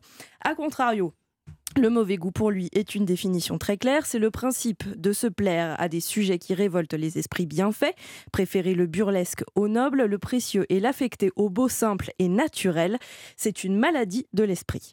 La notion de goût repose à partir de là sur deux aspects fondamentaux, la subjectivité et le phénomène de mode qui est impulsé par les préférences esthétiques d'un groupe ou d'une époque. Mais petit, à petit, le goût se dissocie de la notion de beauté pour davantage s'intéresser au vrai, le critère du goût devient superficielle. Depuis la deuxième moitié du XXe siècle, adieu critère du beau, du jugement esthétique, on se méfie des règles établies pour définir son propre style en privilégiant, selon la philosophe Anne Souriau, la préférence individuelle et la finesse du jugement. En clair, excite les normes établies et place à l'intuition, une notion discutable au regard de la place que prennent aujourd'hui les influenceurs dans notre société, qui applique à la lettre le vieil adage des goûts et des couleurs, on ne discute pas. Eh ben justement, on va en discuter avec Constance, elle va nous dire ce qui est de bon goût ou de, ou de pas bon goût selon les époques, parce qu'effectivement la mode ça change tout le temps. Sauf vous, mon cher Nicolas Dessender, vous changez pas beaucoup. Je suis inaltérable. Il est inaltérable. et, euh, et alors, qui, pour, pourquoi? Pourquoi déjà avoir fait ce truc-là? Pourquoi? D'abord parce que c'est merveilleux de, de, faire un dictionnaire pareil. J'avais fait pareil il y a 7 ans dans la collection Dictionnaire amoureux, c'est-à-dire un abécédaire subjectif sur un sujet au, du, au, du, du, choix de l'auteur. Et il était question que j'en fasse un autre. Et j'ai dit, mais le mauvais goût, ça m'amuserait. Parce que c'est la notion, là, ça, c'est forcément un dictionnaire amoureux de la mauvaise foi, c'est-à-dire que c'est une sorte d'autoportrait en creux par mauvais goût interposé. On m'a toujours dit, depuis que j'ai 7-8 ans, que j'avais un goût bizarre. Quand j'étais gamin, j'écoutais de la chanson d'avant-guerre. Euh, j'étais pas, quand j'avais 14 ans, j'allais tout seul à l'opéra voir du Offenbach ou du Wagner. Euh, je me suis toujours habillé de façon un peu étrange. Donc, en fait, je me suis dit, bah, puisque j'ai un mauvais goût, je vais le cultiver, je vais essayer de l'inventorier. Et donc, j'ai fait une sorte d'abécédaire de mes de mes passions, de mes détestations. De vos révoltes, puisque Capucine parlait de révolte, ce qui était révoltant et de mauvais goût. Voilà, c'est-à-dire que je, me suis lâché d'une façon totale, et là, bravo, merci les éditions Plomb qui m'ont laissé faire à peu près ce que je voulais. Carte blanche, là. Ah, et ça, c'est une chance, c'est un Mais luxe comique, merveilleux. votre truc, là, entre les plantes vertes de salle d'attente, entre Richard Klederman, c'est mon préféré, Klederman, le pauvre, le pauvre. Alors j'essaie de le retrouver parce qu'il était là, et puis voilà, évidemment, voilà. Alors Klederman, en plus c'est assez court. Le fond n'est rien, la forme est tout. Prenez un Philippe Pagès, coiffez-le en bobtail, passez-le aux UV, confiez-lui un piano blanc, blanc faites-lui jouer un Chopin de Vespasienne et vous obtiendrez la vente de 90 millions de disques. La forme, je vous dis, ce pauvre Richard, franchement, vous êtes cruel. En fait, il y a un peu de cruauté dans votre livre, Nicolas Dessender. Il y a une liberté ton complète, c'est-à-dire que vous voyez ce qui s'écrivait dans la presse dans les années 70, même 80. Il y avait une liberté de ton assez drôle. Moi, je, je suis un héritier de, de l'époque Harakiri. Pour moi, mes grands modèles, c'est Choron, c'est Cavana, c'est toute cette, toute cette libération de, de, la, de la pensée, de l'esprit, de l'humour, c'est-à-dire l'humour bête et méchant. En plus d'être réac, vous êtes nostalgique, en ah, fait. Ah, bon, je, je, suis les deux et j'assume et j'enfonce le clou pour les deux. Et, bon, et en même temps, ce qu'il faut dire, c'est que mon dictionnaire est divisé en deux camps. Le mauvais goût que j'aime, ce qu'on pourrait appeler le kitsch, avec une, un cœur, et le mauvais goût que je brocarde et que je fais avec un as de pique. Ça va d'andouillette, avec un cœur bien entendu, comme moi vous aimez les andouillettes, jusqu'à zone d'activité commerciale. Et là, je mets, là, là, là, je mets un pic avec euh, les bétonneuses qui vont avec. Oui, il y a des bétonneuses à Paris aussi. D'ailleurs, Anne Hidalgo figure dans votre dictionnaire du, du mauvais goût. Absolument. Je l'ai même fait illustrer par mes deux enfants qui ont trouvé, des, qui ont trouvé beaucoup de charme au projet. Et oui, Anne Hidalgo, j'y suis allé franco. Je suis un, amoureux de Paris, nostalgique, euh, certes. Et donc, euh, il y a quelques petites choses qui m'horripilent au quotidien et je me suis, je me suis lâché. Constance de Champré, euh, vous, vous, faites la chasse au mauvais goût, d'une certaine manière alors, pas vraiment. Moi, en fait, je, dirais qu'aujourd'hui, les influenceuses, on partage un peu ce qu'on aime. Donc, c'est aussi un peu subjectif, puisque, en fait, selon moi, euh, ce que je publie, c'est ce que je trouve beau. Euh, mais peut-être que finalement, euh, j'intéresse des gens et les gens peuvent finalement s'inspirer de moi, mais d'autres influenceuses ne m'inspirent pas du tout. Et je trouve que finalement, ce qu'elles ce portent, ce qu'elles publient, ce qu'elles partagent n'est pas du tout de mon goût. Donc, en fait, moi, je pense partager le beau, mais ça, c'est mon goût, donc c'est très subjectif. Donc, vous prenez un risque d'une certaine manière oui, on prend un risque, effectivement, parce que quand on est influenceuse aujourd'hui, déjà, on, on, partage, donc on, montre sa vie. Et on, et on, on, est obligé de montrer sa vie jusqu'où? Alors après, c'est un choix. Alors moi, je montre pas mes enfants, mais je montre euh, où je vais. Alors moi, je ne suis pas une influenceuse mode, euh, beauté, euh, food, ou voilà, je montre un peu tout mon lifestyle, que vous trouvez beau, puisque vous m'avez dit qu'il était magnifique. Mais, mais, Ça s'appelle la radio. Voilà, ça s'appelle la radio. Mais en fait, comme on voit rien à la radio. mais non, on prend, on prend des risques parce que parce qu'effectivement on s'expose et donc euh, parfois quand on montre le trop beau, on peut être sujet à critique. Euh, ça peut énerver. Ça fait partie du job la critique. Oui, et c'est constructif. Mais euh, en fait, finalement, euh, on, s'expose beaucoup. Ça fait, c'est un peu comme la télévision, comme les actrices, les stars. Les influenceuses aujourd'hui sont un peu comme des gens euh, de la télévision, des anciens acteurs. On, vous reconnaît dans la rue. On vous dit j'adore ce que vous faites, c'est magnifique. Et puis finalement aussi, parfois par derrière, en MP, on se prend des messages. En message privé. En message privé, on se prend des critiques en disant vous montrez ça par exemple, lors d'un de mes derniers voyages où je montrais la beauté des Maldives, comment pouvez-vous mmh. partir mmh. dans ces pays mmh. euh, C'est honteux, euh, c'est moche. vous ne devriez y a un contexte politique. Voilà, euh, exactement. donc, en fait, on le bilan carbone. Le bilan carbone. c'est dans, dans votre dictionnaire le bilan carbone? Non, j'aurais pu. Je, je, suis pas très. alors effectivement, je suis pas très écolo bobo. On me le reproche d'ailleurs, mais bon, ça ensuite. Frédéric Brun, euh, c'est le classicisme, Frédéric Brun. Alors, vous avez écrit dans Monsieur, vous avez écrit dans Montre Magazine, vous avez fait des, livres sur James Bond, sur Aston Martin, sur. Est-ce que, est que, le, est que le bon goût est forcément quelque chose de luxueux? Non, bien sûr que non, bien sûr que non. Euh, ça peut aider parfois, c'est peut-être euh, de temps en temps une carapace, c'est une facilité de se réfugier dans ce qui peut paraître luxueux. On peut, si, vous avez encore 5 heures et deux tubes d'aspirine, on peut faire un débat sur ce qui est réellement le luxe ou la notion du luxe. Euh, on fera ça un autre ce jour. sont probablement pas les marques, les marques de luxe, mais le... non, il y, a une facilité évidemment à se couler dans des modèles préétablis. Ces modèles sont multiples parce que c'est pas fatalement le classicisme. Quand, quand les punks ont voulu être des punks, ils ont dénoncé l'uniforme des écoles et des régiments en Grande-Bretagne, et puis ils ont créé un uniforme de punk auquel ils se conforment totalement. Est-ce que c'est du bon ou du mauvais goût? C'est... Leur rébellion est de, s'être créé un nouvel uniforme. Donc tout ça est très facile. Le plus difficile, c'est d'arriver à être singulier. Et, et comment on fait alors? Bah, on, essaye d'être Nicolas Destiendorf, là on, on essaie d'être On met du orange avec du rouge ou avec du. Euh, on mélange les couleurs. Ça euh, c'est c'est très subjectif la couleur encore une fois. C'est juste que je, pars du principe que les couleurs existent, donc utilisons-les. On vit dans un monde en noir et blanc. Pourtant le cinéma est passé du noir et blanc à la couleur dès le milieu des années 30 et la télévision dès le début des années 70. Donc les couleurs existent. J'adore les couleurs qui. Vous voyez qu'il est progressiste. Les couleurs qui dérangent. Mais oui, voilà. Il est pour le cinéma en couleur, oui. Frédéric Brun, vous qui avez notamment beaucoup écrit sur la mode masculine, est-ce qu'il y a des codes qui aujourd'hui sont en train de disparaître? Est-ce que euh, quand nos grands-parents nous disaient qu'il fallait pas porter de souliers jaunes après 18 heures, que surtout jamais de chaussettes blanches avec euh, des mocassins, je vous apprends rien. Est-ce que sur les chemises, euh, est-ce que aujourd'hui par parce que vous avez été aussi attaché parlementaire, que vous avez connu le monde de la politique, est-ce qu'aujourd'hui par décence d'une certaine manière, par une sorte de décence sociale politique, on n'ose plus avancer ce genre de code? Ah mais vous êtes des réacs, vous êtes, euh, vous êtes dans un petit monde, alors que d'une certaine manière, on donne juste, ou on tente de donner un exemple d'élégance, tout simplement. Tout, tout, ça est aussi vieux certainement que, que l'habillement. Alors j'ai jamais interviewé euh, Sophocle ou euh, Jules César, mais vous le regrettez, j'ai l'impression. Beaucoup, beaucoup. Mais on a des récits de Versailles du temps de Louis XV où on, on, regrettait énormément le temps de Louis XIV et les talons rouges ont fait scandale, les les nœuds, sont revenus les nœuds de couleur de Monsieur Frère du Roi étaient pris comme une provocation odieuse, honteuse. Donc il y a des époques, si l'on regarde bien dans ce qui tient lieu de mode, que ce soit dans l'architecture, dans le design, dans l'habillement, etc., il y a des tranches grosso modo de 20 ans depuis l'Antiquité. Qui correspondent à des générations. Voilà, et qui correspondent où la ligne se retend, où elle se relâche. On a un coup du baroque, des fleurs, des pampres, euh, de l'ondulation, des lignes courbes, etc. Puis de temps en temps, hop, on retend tout ça. Alors, on refait de l'art déco, on refait du Bauhaus, on tire sur la ficelle et hop, tout ça redevient très très droit. Puis après, hop, on recasse ça et on refait du baroque. Tout comme la barbe. La barbe, il y a une, génération, une génération de barbus, une génération de glabres, une génération de barbus, une génération de glabres. Et aujourd'hui, ça va plus vite. On en est où là? Aujourd'hui, ça va plus vite. On fait ce qu'on veut aujourd'hui. Aujourd'hui, oui, c'est plus, c'est plus le, Hmm. la, barbe un peu négligée, vaguement tondue, euh, que, comme vos deux serviteurs. Euh, c'est ce que vous appelez une, barbe vaguement tondue. Ça. Vaguement, nous, ne sommes pas des hipsters quand même, oui, non, je vois, je vois. Euh, Constance de Chompré, lorsque vous analysez justement, on parlait de la, de la mode, est-ce que, est-ce qu'aujourd'hui, on dit souvent, bah, le mauvais goût est à la mode? C'est-à-dire qu'aujourd'hui, un survêtement, qui est quand même un truc qu'on portait je pense que Frédéric Brun et moi et Nicolas mm. aussi portons vaguement de temps en temps à la salle de sport. Euh, la et salle encore, de quoi je connais pas. Aujourd'hui est un, est un, truc devenu totalement luxueux qu'on vend dans des boutiques justement euh, à Wetmill, comme on dit aujourd'hui. Euh.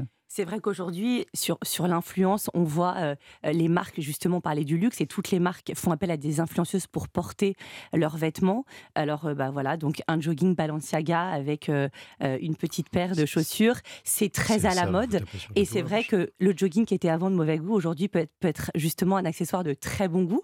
Mais ça, encore une fois, c'est subjectif. Est-ce que vous, vous aimez voir une femme en jogging, peu importe que ce soit un Balenciaga ou un jogging Decathlon, ça reste quand même un jogging.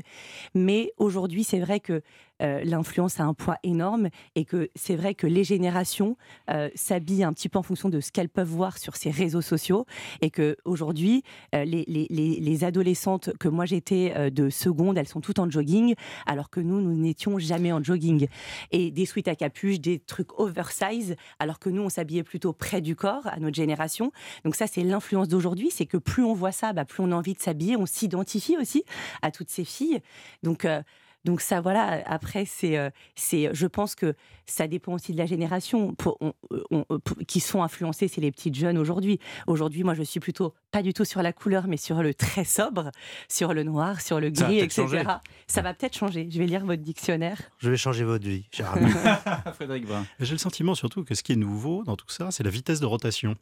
Euh, et c'est ce que vous apportez vous-même. C'est-à-dire que vous publiez X fois par jour avec des, des, des, choses qui sont vues, des photos qui sont vues, qui sont faites en quelques minutes, quelques heures. Le, le dictionnaire euh, du bon goût euh, de Nicolas Daciendor, il, goût, il a mis Mais plusieurs... Parce qu'il prépare le bon goût pour le Il a mis plusieurs mois à être écrit, après il a fallu être imprimé, etc. etc. alors que euh, aujourd'hui, les choses se modifient très très vite. Et lorsque vous dites que des jeunes filles au lycée ou au collège, elles ont envie d'être comme ceci, eh bien, peut-être que dans trois jours, dans trois mois, ça ne sera plus vrai, alors que autrefois, il aurait fallu trois ans ou trente ans. le, risque aussi, c'est que c'est un problème de poisson rouge, c'est-à-dire qu'un quart d'heure plus tard, elles ont oublié ce qui s'est passé un quart d'heure avant. Ça, c'est une espèce de tyrannie de l'éphémère, le côté, le côté TikTok, euh, ces choses qui arrivent, qui repartent. Euh, On a l'impression que ça vous agace quand même. Hein. Oui, alors moi, moi j'ai une chose qui me, qui me désole, c'est la disparition de la mémoire tout simplement. Les gens n'ont plus de mémoire. Les, on, veut, disons, mettre le passé aux oubliettes. On veut canceller les choses parce que ce qui était avant est mauvais. Donc, on, regardons, regardons ce qui, est, ce qui est devant nous, une espèce de révolution culturelle. Mais ça, vous mettez automatiquement la faute sur les réseaux sociaux? Ah non, pas du tout. Mais d'une manière générale, le rapport au temps n'est plus le même. Les, Moi-même, je suis victime de ça. Mais moi qui suis parisien et piéton, euh, personne ne regarde, ou ne lève son nez de son téléphone, où que ce soit. C'est toujours très intéressant. J'étais hier dans une petite cérémonie religieuse où il y avait avait une grappe d'enfants, ils étaient 30, ils avaient tous entre 11 et 16 ans, ils étaient tous visés sur leur téléphone, personne ne se parlait. C'est assez étrange, c'était inimaginable il y a 20 ans. Vous contribuez à ça, Constance de Champré, avec vos Alors, je suis une maman sans écran. Il n'y a pas d'écran chez moi. Mes enfants n'ont pas le droit d'avoir d'iPad, etc. Mais ça, c'est paradoxal. Alors, et oui, et mon fils me le dit toujours. Pourquoi toi, tu as ton téléphone toute la journée et que nous n'avons pas le droit d'avoir de téléphone? C'est très paradoxal. Donc c'est difficile d'expliquer à ses enfants que c'est un métier et que c'est un nouveau métier et que c'est mon nouveau métier. Et c'est vrai, vous n'avez pas toujours fait ça Voilà, parce que j'ai été avocate avant, donc j'ai vraiment fait une vraie transition. Euh, mais euh, la robe était déjà noire. mais du coup, euh, du coup, voilà, c'est difficile d'expliquer à ses enfants. Alors moi, je contribue pas à ça. je suis d'une génération au-dessus. Mes enfants sont petits, donc j'estime que je ne vais pas aujourd'hui aujourd'hui leur donner le moyen justement de, de, de, ne pas réfléchir, de ne pas lire, de ne pas... J'ai quand même envie qu'ils aient une sorte d'éducation et je suis extrêmement sévère avec ça. Et j'explique que c'est mon métier, que c'est mon travail. Donc mon travail, c'est d'être sur mon téléphone. Et c'est un travail que j'aime beaucoup puisque on parle de la mode, mais j'adore mm. la décoration d'intérieur. La décoration d'intérieur, c'est aussi, comme vous disiez, c'est ça change beaucoup, mais il y a beaucoup, en fait, sur les réseaux sociaux, on voit beaucoup de choses, donc on s'inspire aussi. Je trouve que c'est très inspirationnel, en fait. Donc il y a beaucoup de positifs dans ces réseaux sociaux. Et il y a du négatif aussi. Donc en fait, je trouve que je contribue à faire moi au contraire plaisir et j'espère j'apporte moi quelque chose de positif et on voit aussi du négatif mais comme je pense partout donc ça c'est euh, voilà. Nicolas, tu bois les paroles de Constance. Oh, je suis ébloui, je suis fasciné, j'en veux plus, c'est bouleversant. Euh, non, j'ai un petit problème. Alors j'en parle un peu. Le, c'est l'espèce de, disons, Maurice Barrès est mort depuis longtemps, mais on vit vraiment dans le culte du moi, euh, une espèce d'égotisme absolu où en fait on est là à, être le héros de sa propre épopée. Hmm. Les gens vivent par selfie les gens qui vont visiter des pays ou simplement des musées. Le roman dont je suis le héros. il, y avait, ça quand on était jeune. C'est ça. Et en fait, ils ne vont pas visiter un lieu, ils vont acter leur présence dans ce lieu. C'est-à-dire que c'est des photos d'eux euh, devant une œuvre. Et l'œuvre est totalement dépourvue d'intérêt, même de, sens, puisque l'œuvre, qu'est-ce que voit la Joconde? Elle voit des nuques. Elle voit des nuques et des écrans. Donc euh, voilà c'est quelque chose que je trouve un petit peu, un petit peu inquiétant parce que parfois les gens ne vont plus, ils, n'existent plus que par le, truchement de cette, de cette vie parallèle, de ce petit métavers qu'on a dans la poche. C'est la raison de son sourire en coin. Absolument. Frédéric Bain a trouvé le mystère de la Joconde. Dis donc, il a fallu une émission pour ça. Merci beaucoup. Il euh, y, y, a beaucoup de choses dans ce. Alors, moi, on s'est tous arrêtés dans l'équipe d'Europe Soir sur le, le VJF. Ah, le VJF. L'enterrement de vie de jeune fille. Pourquoi, pourquoi diable est-ce que vous avez décidé de mettre ça dans le mauvais goût? Voilà. Est-ce que vous les avez vus passer? Ce que je dis, ces grappes de demoiselles entourées de rouleaux de PQ ou alors dans, avec, des, avec des blouses sur lesquelles on a dessiné. Jean-Pierre on a... sort de ce Non, mais c'est vrai. avec des blouses de médecins, on a dessiné des symboles obscènes que je ne vais pas décrire parce que nous sommes sur une radio de grande écoute. Mais euh, ça ne respire. Il y, a quelque chose d'un peu hargneux dans ce truc-là. On se dit voilà, maintenant ma chérie, tu vas passer de l'autre côté de la barrière. On te, c'est le, le dernier, c'est le dernier, j'allais dire dernier coup de rein. C'est le dernier coup de, liberté avant le, avant le cadenas. Donc ça, c'est un petit peu dégoulinant, ça, c'est un peu crapoteux, je trouve l'enterrement d'une jeune fille. Et tout ça, ça se finit, euh, ça se finit, voilà, avec mal. ça se finit mal avec des bouteilles vaguement vides, avec euh, une espèce d'aigreur globale, euh, voilà. Donc c'est de mauvais goût. Oui, enfin, c'est ce, que, ce que moi J'ai l'impression que Constance Chopin n'a pas exactement eu le même enterrement de vie de jeune fille. Euh, non, très chic à Rome avec mes copines. Non, mais en fait, non, mais ça. voilà, ça peut être à Rome et ça peut être aussi dégoulinant de champagne. Enfin, voilà, mais non, mais, ça, mais vous avez je vois très bien. C'est une caricature. C'est une caricature. Non, mais que vous donnez, c'est une caricature. Mais, mais c'est vrai que ça peut être de mauvais goût, mais ça peut être aussi de bon goût. Bah, c'est-à-dire que le principe, l'idée de l'enterrer, l'idée de voilà, d'enterrer. Ta, jeunesse est finie, maintenant tu passes dans un autre monde. C'est pas du rituel de passage, il y a un côté, c'est une forme de bizutage. Euh, le mariage, c'est un moment de la vie, c'est très bien, mais c'est le, c'est le, la symbolique est un petit peu étrange, je trouve. Ouais, il y a débat là. En tout cas, les femmes ne sont pas toutes d'accord avec vous. Bah, j'espère bien. Mon livre est tout sauf, sauf mais cela dit, c'est aussi pour apprendre euh, beaucoup de choses. C'est-à-dire qu'il y a des, vous avez, vous avez des références, notamment télévisuelles notamment d'une série euh, un peu bizarre, enfin bizarre, qui part, qui euh, tel bon plaisir qui passait après une certaine heure parce qu'il fallait évidemment coucher les enfants. Ah non, c'est le premier film pornographique que j'ai vu sur Canal Plus lorsque j'avais 12 ans. Je l'explique d'ailleurs, j'avais mis mon réveil. C'était l'époque où il y avait uniquement un film pornographique par mois sur Canal Plus qui commençait le premier samedi du mois et qui était rediffusé cette fois. Et il y avait une rediffusion un jeudi soir. Et mes parents n'étaient pas à la maison et ils m'avaient laissé seul. J'avais mis mon réveil à 1h30 du matin, donc j'étais avec mon petit pyjama jacadi j'ai été allumer ma petite télévision, j'étais sur mon petit canapé, j'avais le chat qui dormait à côté de moi, et j'ai regardé intégralement ce film euh, qui m'a bouleversé quand même, Hôtel Bon Plaisir de Michel Barnier, avec le grand Alban Seret, qui était le, Paganini du, du, cinéma porno à l'époque. Michel, Barnier. Michel Barnier. Michel Barnier. Ah, Michel Barnier avec que Michel Barnier, euh, ah non, ça, ça... qui écoute quand même très souvent cette émission, va se retourner, euh, non pas dans sa tombe parce qu'il n'est pas mort, mais il va se retourner, j'imagine, sur son canapé. Peut-être qu'il était présent sur le plateau, je ne sais pas. Oula, bah, personne ne l'a vu. Vos, vos propos vous appartiennent comme d'habitude, j'allais dire justement, Nicolas Frédéric Brun, vous vouliez rajouter quelque chose Oui, sur le VJF. Dans les années 80, il y avait quelque chose qui n'a pas fait Flores, qui était l'EVB. Je ne sais pas si tu te souviens de l'EVB. Notamment de vie de Non, l'EVB, c'était l'euthanasie vite fait, bien fait. C'était Pierre Desproges qui le recommandait. Quand on passe sur un pont et qu'on voit quelqu'un qui vous déplaît, qui est de très mauvais goût, eh bien, on l'euthanasie. Il avait lancé le concept de l'EVB, l'euthanasie vite fait, bien fait. C'est le genre de plaisanterie qui maintenant voilà, provoquerait des. Bah, C'est-à-dire qu'aujourd'hui, il, y, a des censures pour ça, hein, évidemment.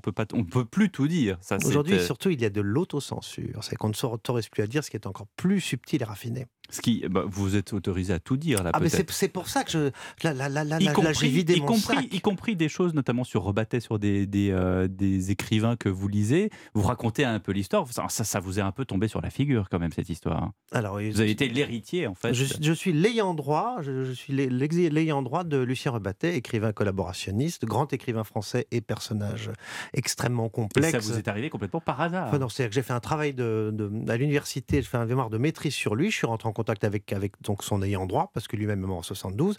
Et en fait, j'ai classé toutes les archives. Et euh, ce monsieur est, mm, est, mort quelques années plus tard. Il m'a demandé de prendre sa relève. Donc je me suis retrouvé euh, à l'âge de 27 ans, l'ayant droit du plus fasciste des écrivains français. Ce qui n'est pas évident quand on commence une carrière dans la presse et dans, et dans les lettres. Mais bah, écoutez, je porte. effectivement, m'appelant d'Estiendorf, ça faisait, disons, parapluie. Oui, mais, il y avait un partout euh, la balle au centre, quoi, d'une certaine voilà, manière. absolument. Mais, mais c'est un, une mission absolument passionnante. Et j'explique effectivement de, dans, à l'article Écrivain collabo, toute cette histoire. En fait, ce livre est un autoportrait. Je parle de moi, je parle de ma, mon expérience dans un salon de massage asiatique aussi. chinois, Absolument. D'où le salon asiatique. Absolument. Vous voyez, je, fais des transitions toutes trouvées. Hein. Ah, la transition. Le type qui travaille à la radio. Oh, quel talent. Oui, bon. Euh, Constance, Constance de Chompré, est-ce que ça vous donne envie de faire une contre-programmation sur votre euh, Instagram et sur, votre, euh, sur vos publications en disant voilà, euh, je vous présente d'habitude effectivement de beaux intérieurs, de beaux voyages, des petites adresses aussi, de, comment dirais-je, d'adresses notamment de restaurants ou de, petits cafés pour passer un bon moment, puisque Capucine disait tout à l'heure quand même que la base de tout ça, du, du bon goût, c'était de prendre plaisir à, à, ce qu'on faisait, est-ce que vous feriez une contre-programmation en disant voilà les endroits où il faut surtout pas aller, voilà les intérieurs qu'il faut surtout pas acheter et voilà les vêtements qu'il faut surtout pas porter? Non, parce que euh, je suis pas partisane de la critique sur, sur, sur les réseaux sociaux. Euh, je pense que, et c'est ce que, et c'est ce que je dis parfois qu'on reçoit un petit peu des attaques en disant je n'aime pas ce que tu fais, j'ai envie de dire que ce réseau social d'Instagram, il y a tellement de gens aujourd'hui sur ce réseau qu'il y a tellement de gens du coup inspirants. Et que si toi, tu n'inspires pas certaines personnes, alors allez voir ailleurs, vous trouverez sûrement quelqu'un qui vous inspire. Donc je n'ai pas envie de critiquer, de dire ça c'est moche, je n'aime pas ce restaurant. Si je vais dans un restaurant par exemple que je n'aime pas, je ne vais pas du tout faire une story ou un post en disant n'y allez pas, parce que je trouve déjà que c'est pas gentil. Euh, et bah, que... Si c'est pas bon faut eh ben, peut-être aussi encourager les gens préfère, en disant non, La critique n'est pas faite pour être non, gentil. Non, et eh ben, je, je, préfère, je préfère dire, euh, je ne préfère pas en parler, et je, et je, préfère vanter un restaurant qui est bon, mais j'ai pas envie de, de, de voilà d'apporter de, la critique. Je pense que c'est, moi, je vois Instagram comme quelque chose d'assez bienveillant, quelque chose de très positif, donc de partager des choses que j'aime. Donc ce que je n'aime pas, je le partage pas. En revanche, si on me demande quelque mmh. chose, est-ce que vous avez, vous avez aimé cet hôtel où vous êtes allé? Là, je vais dire en message privé, non, c'était vraiment nul. mais je ne le dirais pas en public. Donc il ne faut pas hésiter à vous envoyer des messages privés, si je Tout à fait. Il y en a beaucoup. C'est un petit côté jour de France, en fait. On revient dans ces années 70 que, que, nous regrettons. Frédéric Brun, vous qui utilisez aussi ce réseau Instagram, vous êtes plutôt dans le positif ou dans le négatif? À titre, à titre personnel, et moi c'est une, une forme de dissimulation, c'est-à-dire que ma véritable vie n'y apparaît pas, c'est une mise en scène. Et, ça m'amuse parce que c'est un petit théâtre de marionnettes. Mais euh, c'est un petit théâtre de marionnettes. Bah oui, c'est une, c'est une, c'est une chose qui, bah, là, qui en l'occurrence, c'est son métier. Donc, ah euh, si elle considère ça, comme un petit théâtre de marionnettes, moi, ça n'est pas le mien. C'est pour ça. que je, je, ne parle qu'en ce qui concerne mon, ma propre, mon propre malheureux compte, qui, qui ne rend pas compte ni de ma vie familiale, ni de ma vie amicale, ni qui montre simplement... Euh, Quelques événements quand même auxquels oui, des événements auxquels je participe, qui sont euh, des choses publiques ou que je peux faire dans le cadre de, de mon travail, mais, mais dont je ne fais pas de mon compte d'Instagram ou d'autres. D'ailleurs, je, je n'ai que celui-là parce que j'ai euh, fermé Facebook en ayant Instagram. Quand on m'a demandé si j'avais Twitter, j'ai dit non, j'ai déjà Instagram parce que je ne veux pas y passer trop de temps. Donc Ah oui, Je veux pas en avoir 15. On, on s'y perd dans tous ces Je réseaux sociaux. 15. Alors moi pareil, moi je, je n'ai qu'Instagram. Je pense que la génération euh, TikTok est une pub, génération plus jeune que la mienne. Ce que j'aime bien, c'est quand vous dites génération TikTok, vous vous tournez vers des Siendorf. Non, parce qu'il C'est parlait tout de moi, TikTok. c'est tout moi. Il parlait de. Non, non, il tic-tac. parlait de Je TikTok. suis TikTok, je TikTok, pense que ça c'est quelque chose. Nous, c'était C'est- tic-tac. c'est- pour les, c'est pour les, je pense que les gens, les, les, les ados. euh, Enfin, en tout cas, je n'utilise pas ce réseau social et il y en a beaucoup. Twitter, c'est plus pour des des, des, des, des, des- des renseignements. Je dirais, on va chercher une information. Euh, voilà. Instagram, c'est une distraction. En fait, c'est une simple distraction. Ouais, Twitter, le- c'est même un outil politique. Euh, Oui, C'est même un outil clairement, politique. quand, euh, Oui, Oui, Twitter. vous- je oui, vois Twitter, oui, je oui, vois passer Twitter. de temps en temps les commentaires Bien de sûr. Pierre de Villot. C'est un, c'est un outil professionnel et politique. euh, Donc, qui n'a- rien de très distrayant comme Instagram peut l'être, à euh, juste tout simplement le soir dans son lit, euh, appuyer sur Au les lieu de lire un livre. Au lieu de lire un livre, exactement. Et ben, c'est c'est- voilà. Donc, donc c'est distrayant. Euh, Il y a Au lieu de rien de. Il y a rien d'intellectuel dans Instagram. Euh, et c'est vraiment regarder des images, euh, euh, le voyeurisme aussi. On regarde la vie de tout le monde. On, voilà. Euh, et c'est vrai qu'il y a quand même une forme. D'un petit peu égocentrisme, puisque ça, euh, vous Mm. l'avez dit tout à l'heure, mais c'est quand même un peu vrai, euh, où en fait on est quand même assez fier de se montrer, de dire ce qu'on fait. Euh, juste avant, j'ai dit suivez-moi ce soir sur Europe 1, je vais à la radio. Donc il y a quand même une forme de mise en scène, on veut se mettre en avant, euh, mais, mais, c'est- mais c'est C'est un juste... outil de communication, Voilà. en fait, pour vous, c'est un outil d'auto- d'autopromotion. Moi, moi, je m'en sers euh, quand- à la sortie de tous mes livres. Je mets plein de petites photos amusantes. Des Je- articles je- de journaux, des articles quand de ils sont journaux, bienveillants Absolument. Euh, oh bon, non, ça, ça, si, j'adore me faire traîner dans la boue avec un livre comme ça. J'espère que ça va bientôt arriver. Moi, Pour l'instant, il n'y a que des éloges. Oui, mais j'ai beaucoup d'amis, vous savez.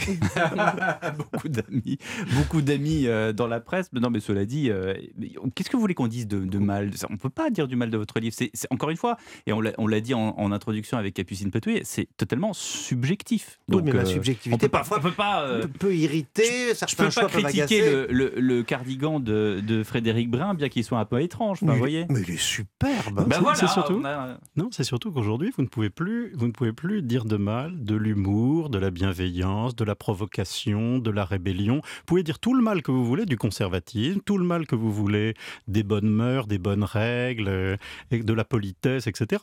Si, si aujourd'hui euh, Eric Janssen euh, refait avec Nadine de Rothschild ses guides de bonne manière, parce que j'ai vu qu'il avait réécrit un nouveau livre avec Nadine de Rothschild, euh, ça pour le coup, ça va lui tomber dessus comme une volée de bois vert. Le fait de devoir mettre la petite cuillère euh, euh, à droite ou à gauche, etc. Ça c'est très facile de s'en moquer. En revanche, le mauvais goût, surtout pas. Bon, en tout pas. cas, il faut lire ce dictionnaire amoureux du mauvais goût. Merci Nicolas Dessendorf, merci Constance de Champré. On vous suit sur Monday Mornings. Exactement. Et Frédéric Brun, de temps en temps, sur Instagram. Oui, Et, ou, ou le samedi dans le Figaro Magazine. et ben voilà. Merci à tous. Demain, l'information, Dimitri Pavlenko à partir de 7h. Olivier Dussopt sera l'invité de Sonia Mabrouk. À vous, mon cher Lionel Rousseau.